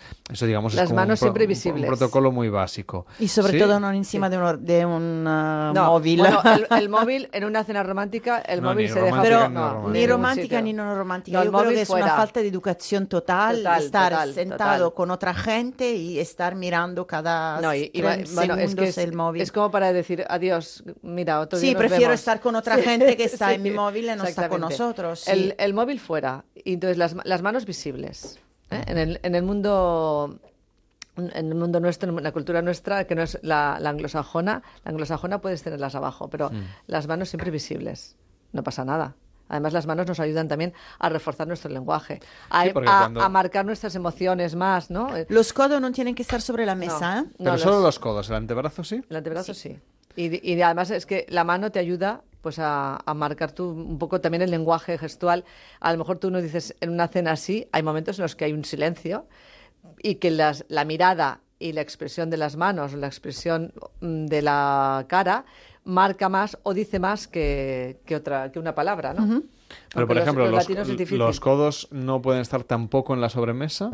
Es No. decir, una vez hemos acabado... No, mucha gente que se pone pues Mm. apoyada brazos así, cruzados. Sí, o- exacto, que, o- sí, o, no, o que junta no, las no. manos y, y apoya el mentón sobre No, porque ellas. entonces la sobremesa es mejor que tú no estés en la mesa, te mm, retires a un sitio donde tú estés más cómodo. Sí, pero no todos los restaurantes tienen... No, claro, entonces o te pones un poquito, un- sí, o te pones un poquito retirado con las manos que te queden las manos, pues solamente las manos encima, las dos manos, o mm, no, pero el- lo los codos así, no, no porque no estamos en el, no estamos ni en el colegio, ni en el pupitre del cole, ni, ni, ni sea, en justo una- hasta el ni límite del ni en la barra de un bar, ¿no? Fabiana, más cosas que tengamos que tener en cuenta. Del lenguaje del lenguaje verbal, del lenguaje no verbal, perdón, del lenguaje postural del La cuerpo. manera de sentarse Mm. es súper importante. Las mujeres, piernas eh, cruzadas. Que sea Sí, una ya sabes que el mind spreading eh, y todo esto eh, hay quien te llevaría a la contraria, pero de acuerdo, ¿qué es lo que nos dice el, eh, Sí, el pero protocolo que estamos siempre hablando es del clásico? 800, ¿no? no, ahora que somos más modernos, importante mujeres con piernas cruzadas, pero que sean piernas cruzadas de manera elegantes. No estamos eh, en un equipo de fútbol, con lo cual las piernas, el, el tobillo no tiene que ir sobre la otra rodilla, para entender un poco cómo tiene que... ¿m? Tampoco los hombres. Los hombres no, no se están sentados a una mesa así. Si acaso los hombres están con las pie- la- los pies unidos Paralelas, o las- paralelas, sí, unidos, paralelas. o eh, ligeramente cruzados en, la, en, la, en los tobillos. Ujú. ¿m? De esta manera. Eh, nunca manos en la- los bolsillos, para los hombres importantes, se llevan una horrible, si están sentados. No, cuando estamos sentados, eh, hay diferentes maneras de, de interpretar la manera en que estamos sentados. Si estamos mm, en la punta de las sillas, en el margen extremo de la silla, puede significar dos cosas. Que queremos marcharnos, que Estamos- ya no queremos, diciendo, que estamos "Qué diciendo, ah, aburrido". ya, cuando, cuando Acaba, acaba, acaba. Esta, esta cena.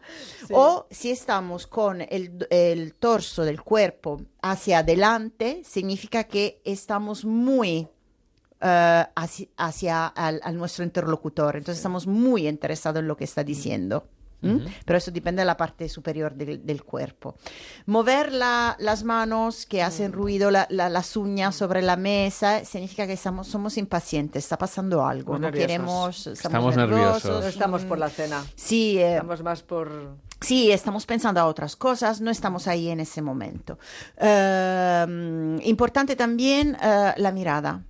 Si una persona nos está hablando, el nuestro interlocutor, si una cena romántica o un grupo de amigos, estamos Hay hablando con unos amigos, eh, importante mirar, mirar a los ojos, Sí. porque en un restaurante, por cuanto puede ser confusión, puede estar mucha gente, es importante interactuar con la persona que tenemos enfrente. Entonces, intentamos no desperder nuestra mirada a, otros lugares, por lo menos si nos están hablando, ¿no? Si están intentando... Claro, porque la mirada refuerza el mensaje también. Refuerza el mensaje. Igual que las manos. Por supuesto, y de las manos. además significa que yo estoy eh, mi- aprendiendo lo que tú me estás diciendo, lo estoy asimilando. Entonces es súper Te estoy importante. haciendo caso, te estoy, estoy atento a lo que tú me estás diciendo.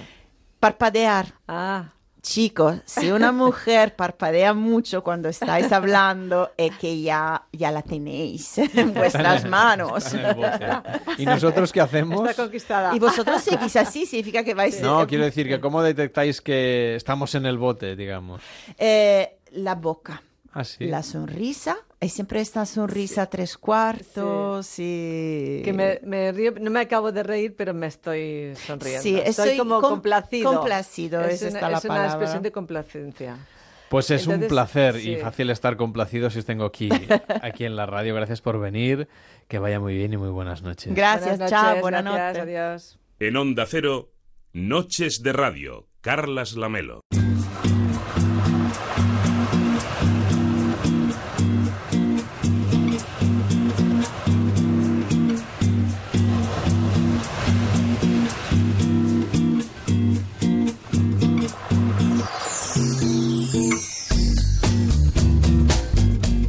Los jarrones chinos son muy valiosos. De hecho, hay algún expresidente que dijo en su día, se comparó a sí mismo, recordemos Felipe González, con un jarrón chino, porque todo el mundo sabía que era muy valioso, pero nadie sabía dónde ponerlo. Bien, a veces esos jarrones chinos se caen y se rompen. Que nadie piense que estemos haciendo una metáfora sobre ningún partido político, sino que en realidad vamos a hablar de las emociones y de cómo cuando un jarrón chino se rompe, los chinos tienen su propia técnica para reconstruirlo, incluso ganen valor. De hecho, si compráis por ahí algún jarrón chino falsamente chino, a lo mejor también en una tienda regentada por chinos, resultará, David Saloya, no sé si te ha pasado alguna vez, que imitan como que están rotos. No, y- incluso que, que hay que aprender de, de ese, de, de esa fragmentación, de, de- de- es que tiene más vida, tiene más experiencia. Tiene más valor. si claro, el- que si está el- intacto es que no, no se ha usado, que no se ha, porque está escondido, que no se usa. Bueno, eso puede pasar también con nuestras emociones y si no que se lo digan a Tomás Navarro. ¿Qué tal Tomás? Muy buenas noches. Buenas noches. Que ha ¿qué escrito un libro cuyo título es toda una prueba de fuego para los locutores de radio. Se llama Kinsukuroi. Lo siento y os pido disculpas. ¿eh? Nada, Pero es no que el concepto lo requería. Sí, y eso del Kinsukuroi es exactamente eso, un jarrón chino que se rompe y que hay que japonés en este caso. Mm. estado hablando de los chinos pobres todo el rato y en realidad eran sus enemigos de, de- de- de- de unas cuantas millas marítimas. Estamos hablando de los jarrones japoneses y este Kitsukuroi, que es la técnica que tienen ellos para rehacer, reconstruir, enganchar pieza a pieza hasta completar de nuevo este no Sudoku, sino Kitsukuroi, que sería Mm. el jarrón chino recompuesto. Jarrón Exacto. japonés. Madre mía, menudo lío llevo hoy. Ah, bueno, pu- puede ser chino, japonés o español. ¿eh? El hecho, la técnica en sí describe la reconstrucción de algo que se ha roto, sea un jarrón, sea un cuenco, sea cualquier cosa. ¿eh? Sí, aunque Kitsukuroi no parece una palabra propiamente nuestra en este caso, pero más allá de la cuestión eh, semántica que tiene menos importancia y menos trascendencia, tú que lo que nos planteas con este libro es que debemos aprender a que en nuestra vida nos vamos a ir llevando golpecitos, unos más Mm. fuertes y otros menos fuertes, y que es la suma de estos pequeños golpecitos, de estas pequeñas frustraciones diarias, las que nos hacen ser infelices. Que la mayoría de gente que dice sentirse infeliz, en realidad no tiene ningún problema gravísimo, irresoluble. Mm. El- mira, de hecho lo has descrito muy bien. Suele ser la acumulación de pequeños temas no resueltos. Pero claro, ahora te propongo una pequeña reflexión. ¿eh? ¿Cómo educamos a nuestros hijos? Los educamos como si fueran a vivir en, en el país de Disney, en Disneyland, y luego se encuentran con The Walking Dead, poco menos. ¿eh? Entonces, y nosotros también. Entonces, ¿qué ocurre? Ocurre que nos han dejado ahí en mitad de la guerra sin instrumentos, sin enseñarnos nada y con la experiencia es un grado. Bueno, pues a veces no siempre. Y hay gente pues que después de un problema amoroso, de un despido, de los pequeños problemas del día a día, pues no puede remontar y no remonta porque no nos han enseñado precisamente a, a que ese sufrimiento forma parte de nuestra vida ya que si lo gestionamos seremos capaces pues de ser más fuertes, más duros, más sabios, Mm. incluso más bellos, ¿no? Como, como los jarrones reparados con la técnica Kinsukuroi. Pero a esto no le llamaban la resiliencia, también una palabra fácil de recordar. Sí, sí, nos movemos en términos eh, sencillos. El Kinsukuroi es un tratado de resiliencia. De hecho, hasta ahora, eh, y yo me he documentado mucho, trabajo mucho en resiliencia, no, no hay ningún manual de resiliencia. Hay pues muchos, muchos consejos de qué tendríamos que hacer, de, de qué es la resiliencia, el concepto, de que con algunas claves pues la podrías mejorar, pero en ningún momento nos han dicho qué tengo que hacer exactamente pues para ganar en resiliencia y superar una situación pues eh, adversa o que nos ha condicionado parte de nuestra vida o nos ha provocado una emoción negativa. Y así que Kitsukuroi y resiliencia es, es un manual, un método de resiliencia, para ser más exactos. ¿Y estas pequeñas heriditas, Mm. cómo nos las curamos? Pues mira, el- la analogía entre vida física y vida emocional es, es clavada, o sea, es, es muy acertada. ¿Por qué? Pues porque va- vamos a hacer un pequeño ejemplo, ¿no? Tú te haces un corte en el dedo y puedes hacer dos cosas, tres cosas. No curártelo y esperar que el tiempo lo cure, que esto lo hacemos mucho con un fracaso amoroso, con un despido, ¿eh? con algo emocional. ¿Y qué ocurre si no te curas el dedo? Pues que puedes acabar muriendo, ¿eh? con una cangrena incluso. Entonces, eh, estas son las cosas que hacemos. Otra de las cosas que hacemos es curarlo mal. Eh, Lavamos un poquito y no sacamos la espina que hay o no saneamos. Entonces, aparentemente hemos hecho algo, nos quedamos descansados porque hemos hecho algo, pero en el fondo no hemos hecho lo que teníamos que hacer. Y con el tiempo, pues esa herida se infecta y nos da problemas. Y lo último que podemos hacer, que es lo mejor, y es lo que yo aconsejo en Kinsukuroi, es sanear bien esa herida y sacar un aprendizaje de lo que nos ha pasado, para no volver a repetir el mismo error. Entonces, ninguna herida, ningún sufrimiento es vano si somos capaces de aprender de lo que ha ocurrido. Y bueno, aquí hay un método en varios pasos que explico con todo detalle en la segunda parte del libro. Pero te quería preguntar, por tanto, Mm. también cuando decías hay, hay tres, eh, tres formas de, de, de- de curarlo de la situación, pero también la primera es gritar, ¿no? O sea, gritar ya forma parte de, ese, de, de esa solución. Eh, bueno, como mínimo descarga, desahoga o- y a veces es algo que no se puede controlar. Lo que pasa es que a veces eh, adoptamos rutinas y, y estrategias que aparentemente son buenas pero no lo son. Entonces el grito puede existir, pero solo gritando no hacemos nada. Que a veces mucha gente se queda instaurada pues en qué pena, qué Ya. desgracia he tenido, qué mal me ha ido y ahí va gritando o llorando, ¿no? Y es muy comprensible, pero como no da un paso más allá, Hmm. pues así va a estar toda su vida y la adversidad va a ser el centro de su vida y va a quedar traumatizado para siempre. En este caso, claro, mm, adoptar esta posición un poco de víctima, para mucha gente tiene una automática satisfacción, que es que la gente se compadece de ti, que te Mm. intentan echar una mano, que te sientes escuchado. Eso también Mm. es muy tentador, son cantos de sirena que nos alejan justamente de la solución emocional, Sí. pero a todo el mundo le gusta que le doren un poco la píldora. Sí, mira, esto de luego yo siempre busco ejemplos muy claros, tanto con el primer libro como con este segundo. ¿eh? Entonces, el- eh, cuando tenemos una gripe, ¿eh? que es una enfermedad física, pues necesitamos que nos mimen, lógicamente. Entonces, si tenemos a alguien en casa y nos puede preparar un caldo, pues nos va a sentar mucho mejor que si me lo preparo yo. Ahora bien, en el abuso está el efecto perverso. Si yo resulta que esa gripe parece que sea una enfermedad degenerativa severa que me impide hacer nada y tengo a todo el mundo danzando a mi alrededor, eso ya es perversidad. ¿eh? Eso ya es sacar provecho de las emociones de otra persona. Y es muy nocivo porque en el fondo no te está importando hacer sufrir a otra persona para tú sentirte bien. Y eso es muy, muy tóxico. Justamente hablabas de tu libro anterior donde nos planteabas tres pilares diferentes a la hora de alcanzar, pues eso, la, la, la resolución de estos asuntos, microasuntos, pequeños Mm. problemas que no vamos resolviendo, estas heridas emocionales. El primero era Mm. tomar distancia, tanto sobre uno mismo como sobre el problema. ¿Cómo lo conseguimos? ¿Cómo hacemos este ejercicio? Luego entraremos en los otros dos. Sí, mira, yo, yo lo practico a diario varias veces y eh, con dos preguntas que me repito, una muchas veces a cabo del día y la otra por la noche. ¿eh? El, ¿Cómo gano distancia? Pues cuando me pregunto, ¿qué sentido tiene esto que voy a hacer?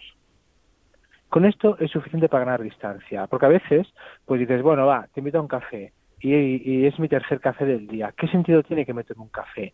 Y con esta distancia pienso, hombre, pues es el tercero, no tengo sueño, me voy a poner nervioso, me voy a excitar demasiado, pues no tiene sentido que me lo tome, ¿sí? Eh, y luego por la noche, eh, un ejercicio que es muy bueno es, o, o cuando vuelves a casa en el metro o en el tren o en el autobús, es repasar el día y ver cómo te has complicado el día para no complicarte al día siguiente. Entonces tú como un espectador vas repasando todo lo que has hecho. Pues eh, he aparcado en la calle en vez de un parking. Entonces el coche pues estaba muy caliente. He tenido que andar tres manzanas. En cambio el parking estaba al lado. Pues oye, mañana voy directamente al parking. ¿sí? Eh, Sí, intentar ser un poco más eficientes en nuestra vida, ¿te refieres? Sí, sí, absolutamente, porque es que si no, ¿cómo vamos a aprender de lo que nos pasa? No, no, no vamos a repetir el error dos veces, no, lo vamos a repetir 300. ¿sí? Eh, entonces la perspectiva es también importante, porque cuando solo veo un problema, ya imagínate que el problema es una hoja de papel. ¿eh? Si esa hoja de papel me la pongo delante de la cara, pues no veo nada más. ¿eh? Si la tiro para atrás, tampoco no es la actitud correcta, porque eso sigue estando ahí. Pues yo soy capaz de ponérmela pues a tres palmos de la cara, pues a ver el papel y posiblemente ver alguna solución más. Y finalmente hay un último recurso que es muy útil, que es un consejo consultivo no vinculante. Es decir, tú puedes pedir opiniones que lógicamente sean parciales porque no tienen tu- toda tu información, ¿no? Pero a veces te ayuda para salir un poco de tu, de tu núcleo y ver otras opciones, otras alternativas y ganar esa perspectiva tan necesaria. Cuando nos planteamos este análisis nocturno, y hasta ahora iría Mm. muy bien hacerlo, claro, habrá mucha gente que a lo mejor repasando cómo le ha ido el día, luego resulta que no puede dormir. Pero eso no es malo, eso ya te está diciendo algo. ¿eh? Entonces, eh, me lo llevo al terreno práctico. Si mañana quiero dormir, ¿qué tengo que hacer? Pues hacer algo. ¿Sabes qué pasa? Que muchas veces no queremos pensar sobre lo que nos ha pasado porque creemos que no tomar ninguna decisión no supone ningún problema. Y tomar una decisión, pues claro, supone como mínimo incomodidades iniciales. Imagínate que tienes problemas con tu pareja y dices, va, no, va, va. Bueno, mañana ya me lo pienso. Claro, van pasando meses, años y el problema sigue estando ahí y sigue empeorando. Entonces, no tenemos que tener miedo a sentir pues ira, a sentir tristeza, a sentir miedo, a sentir ansiedad, porque nos está indicando nuestra mente de alguna manera que hay algo que no funciona y que tenemos que ponernos manos a la obra. Pero que si esa tristeza inicial no le hago caso, acabará convirtiéndose en una depresión. Si esa ansiedad, ese estrés inicial no le hago caso, se acabará convirtiendo pues en ansiedad generalizada. Entonces, todas las emociones que tenemos son buenas y tenemos que atenderlas y escuchar qué es lo que nos tienen que decir. Por tanto, eh, siguiendo con el, con el ejemplo del, del jarrón, es lo que decías de que estén ahí las, eh, los, los pequeños eh, problemas Mm. que han habido para que los podamos seguir viendo y no olvidando, porque si no, no habríamos aprendido de ellos o nos olvidaríamos. Exacto, mira, de, de cada herida emocional queda una cicatriz y esa cicatriz pues tiene que cerrar bien. Cuando tú ves esa cicatriz puedes ver dos cosas. Uno, eh, eh, pues el problema que tuviste, el trauma que tuviste, y esto ocurre cuando no lo has elaborado. O dos, que es lo más acertado, una muestra de que has sido más fuerte. Entonces, claro, el- mira, a mí me han venido muchos clientes diciendo textualmente, me han roto el corazón. ¿eh? Entonces, si tú cuando piensas en el amor, piensas en algo que ha sido una tortura, pues no volverás a amar nunca más y te perderás una parte importante de la vida. Pero si piensas, oye, pues fue mal, ¿cómo no va a ir mal? O sea, ¿cómo no va a ir mal? Que pretendemos, eh, tardamos meses en aprender a andar, años en aprender a hablar y amar queremos a la primera que nos vaya bien. ¿eh? Pues no, nos van a ir tres, cuatro, cinco, seis relaciones mal. Pero si somos capaces de aprender, pues mira, tengo que comunicarme más, tengo que eh, tener las mismas prioridades que la pareja que elijo, o tengo que fijarme en otros valores, no solo en la belleza, no sé, lo que sea. Pues esa cicatriz te va a recordar pues que has sido capaz de aprender y que eres más fuerte. En este caso, por ejemplo, nos planteabas que cuando tengamos una situación preocupante, un problema, una discusión de pareja, nos ponías el ejemplo, que la Mm. abordemos, que no la dejemos enquistarse. Pero claro, también hay quien te dice, es que es mejor no tomar decisiones en caliente, porque si tú te discutes con la pareja, Mm. también el hecho de decir, bueno, pues, pues lo dejamos aquí, rompemos. Eh. Eso sí se repite muchas veces, al final acaba desgastando muchísimo la pareja. Sí, mira, nosotros tenemos dos planos eh, funcionales importantes que eh, tienen que estar equilibrados, que es la razón y la emoción. De hecho, hay- la gran creencia de que el hombre es un animal racional, no, es un animal emocional, emocional y racional como no solo racional. Entonces, cuando la emoción es muy intensa, la razón pues funciona peor. Y cuando la razón pues es muy intensa, la emoción pues también queda en un segundo plano. Entonces, en un momento de alta activación emocional, lógicamente no pensamos igual de bien, ¿sí? Entonces ahí sí que puedes aplazar a otro momento ese debate para que sea un debate y no una discusión. Ahora bien, cuando tú no solucionas esos temas o no los abordas de manera constructiva y hablar, se tiene que poder hablar de todo. Y de hecho muchas parejas, el único problema que tienen es que tienen una conversación pendiente que no, no encuentran nunca un momento para tenerla, pues eh, ahí sí que es el momento para elaborar ese problema y cuanto antes mejor. Esto imagínate, pues que el- vamos en barco y nos hemos equivocado en el rumbo, ¿eh? en un grado. Pues cuando acabamos de salir de puerto es muy fácil corregir esa desviación, pero cuando llevamos 100 millas, eh, o sea, la corrección es enorme, es prácticamente imposible, ¿sí? Por lo que nos cuentas y por tu experiencia, ¿cuáles son las conversaciones pendientes que deberíamos ir abordando, en pareja o fuera de ella? Mira, hay, hay que hablar, hay que hablar y expresarse, porque hablar es bueno para el corazón. ¿eh? Entonces, a veces, eh, o los principales problemas que me he encontrado en parejas son eh, que se confunde el amor con la admiración o la protección. Y esto no, esto no es amor, esto es me siento protegido, protegida con mi pareja, llega un momento que gano seguridad y ya no tiene sentido mi relación. ¿eh? Otro de los problemas es que eh, nos fijamos en valores pues eh, que son perecederos, como la belleza. La belleza cambia, o sea, difícilmente llegaremos a, eh, cada año a estar mejor. Entonces, una vez se ha perdido esos valores que nos unían, pues se acaba una relación. Luego hay otro que este es muy importante, que es que lo que no se cultiva se marchita. Entonces, ahí eh, la vida nos propone muchos cambios de escenario y si no somos capaces de adaptarnos como pareja, pues no va a evolucionar. Por ejemplo, pues me han despedido y ahora necesito pues un poquito de mimos o de apoyo. O ahora tú has tenido un niño yo, y necesitas que yo esté por ti y no que te diga, ay, ya no me quieres tanto como antes. ¿eh? Y finalmente, el problema es de comunicación, de no ser capaces, al final la comunicación es el vehículo para gestionar el día a día. Entonces, cuando no soy capaz de expresarme y de entender a quien tengo delante y me llevo cualquier tema a un terreno personal, ahí estoy bloqueando completamente el- una pareja que pueda crecer de manera armónica. Muy simplificado, ¿eh? He ido muy rápido y y muy simplificado. Hemos hablado de uno de los tres pilares, que era la distancia Mm. sobre los problemas. El segundo Mm. pilar es pensar diferente. ¿A qué te refieres cuando hablamos de las emociones? Mira, pensar diferente eh, no es ni más ni menos que adoptar otro punto de vista y, y ese punto de vista debe ser constructivo. Pensamos poco y mal en general ¿eh? y eh, mezclamos mucho el miedo y el deseo con la realidad. Pensar diferente es eliminar el miedo y el deseo de nuestros análisis. Por ejemplo, si volvemos con el tema de la pareja, ¿eh? yo ahora hay una chica que creo que, eh, que me puede gustar o interesar y ya pienso que si me pongo delante de ella y me muestro mis valores, la va a caer en el bote, ¿no? No, estoy mezclando el deseo con la realidad. O al revés, tengo que presentar un examen y pienso que eh, me va a ir mal, porque el miedo me está jugando un mal papel. Entonces estoy mezclando la realidad con el miedo, cuando en realidad lo que tenemos que hacer es aprender a pensar no en términos de posibilidad, sino de probabilidad. ¿eh? Me explico. ¿Puede ir mal el examen? Sí, claro que puede ir mal, pero si estudias y haces eh, cosas que inciden directamente en aumentar la probabilidad de éxito, pues no tiene por qué irte mal. ¿Sí? No, no, está clarísimo que, que es muy importante que cuidemos cada uno de los, de los aspectos que tienen que ver con nuestra vida emocional. El último es atreverse, actuar, hacer algo. Sí. Quizás es más difícil para mucha gente, ¿no? Sí, porque somos unos comodones que no te puedes ni imaginar. ¿Mm?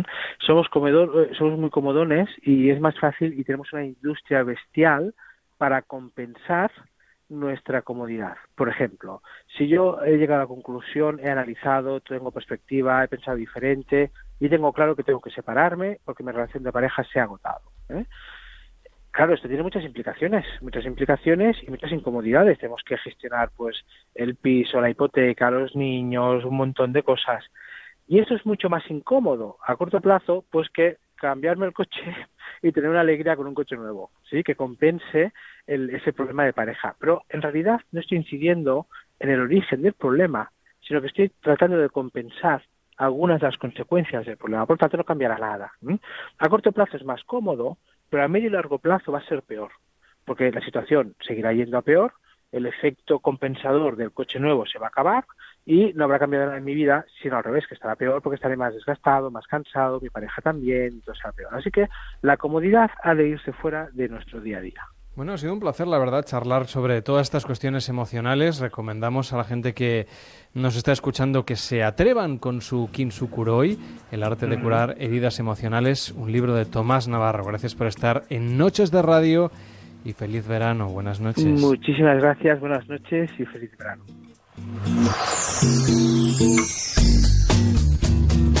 Noches de Radio. Onda Cero.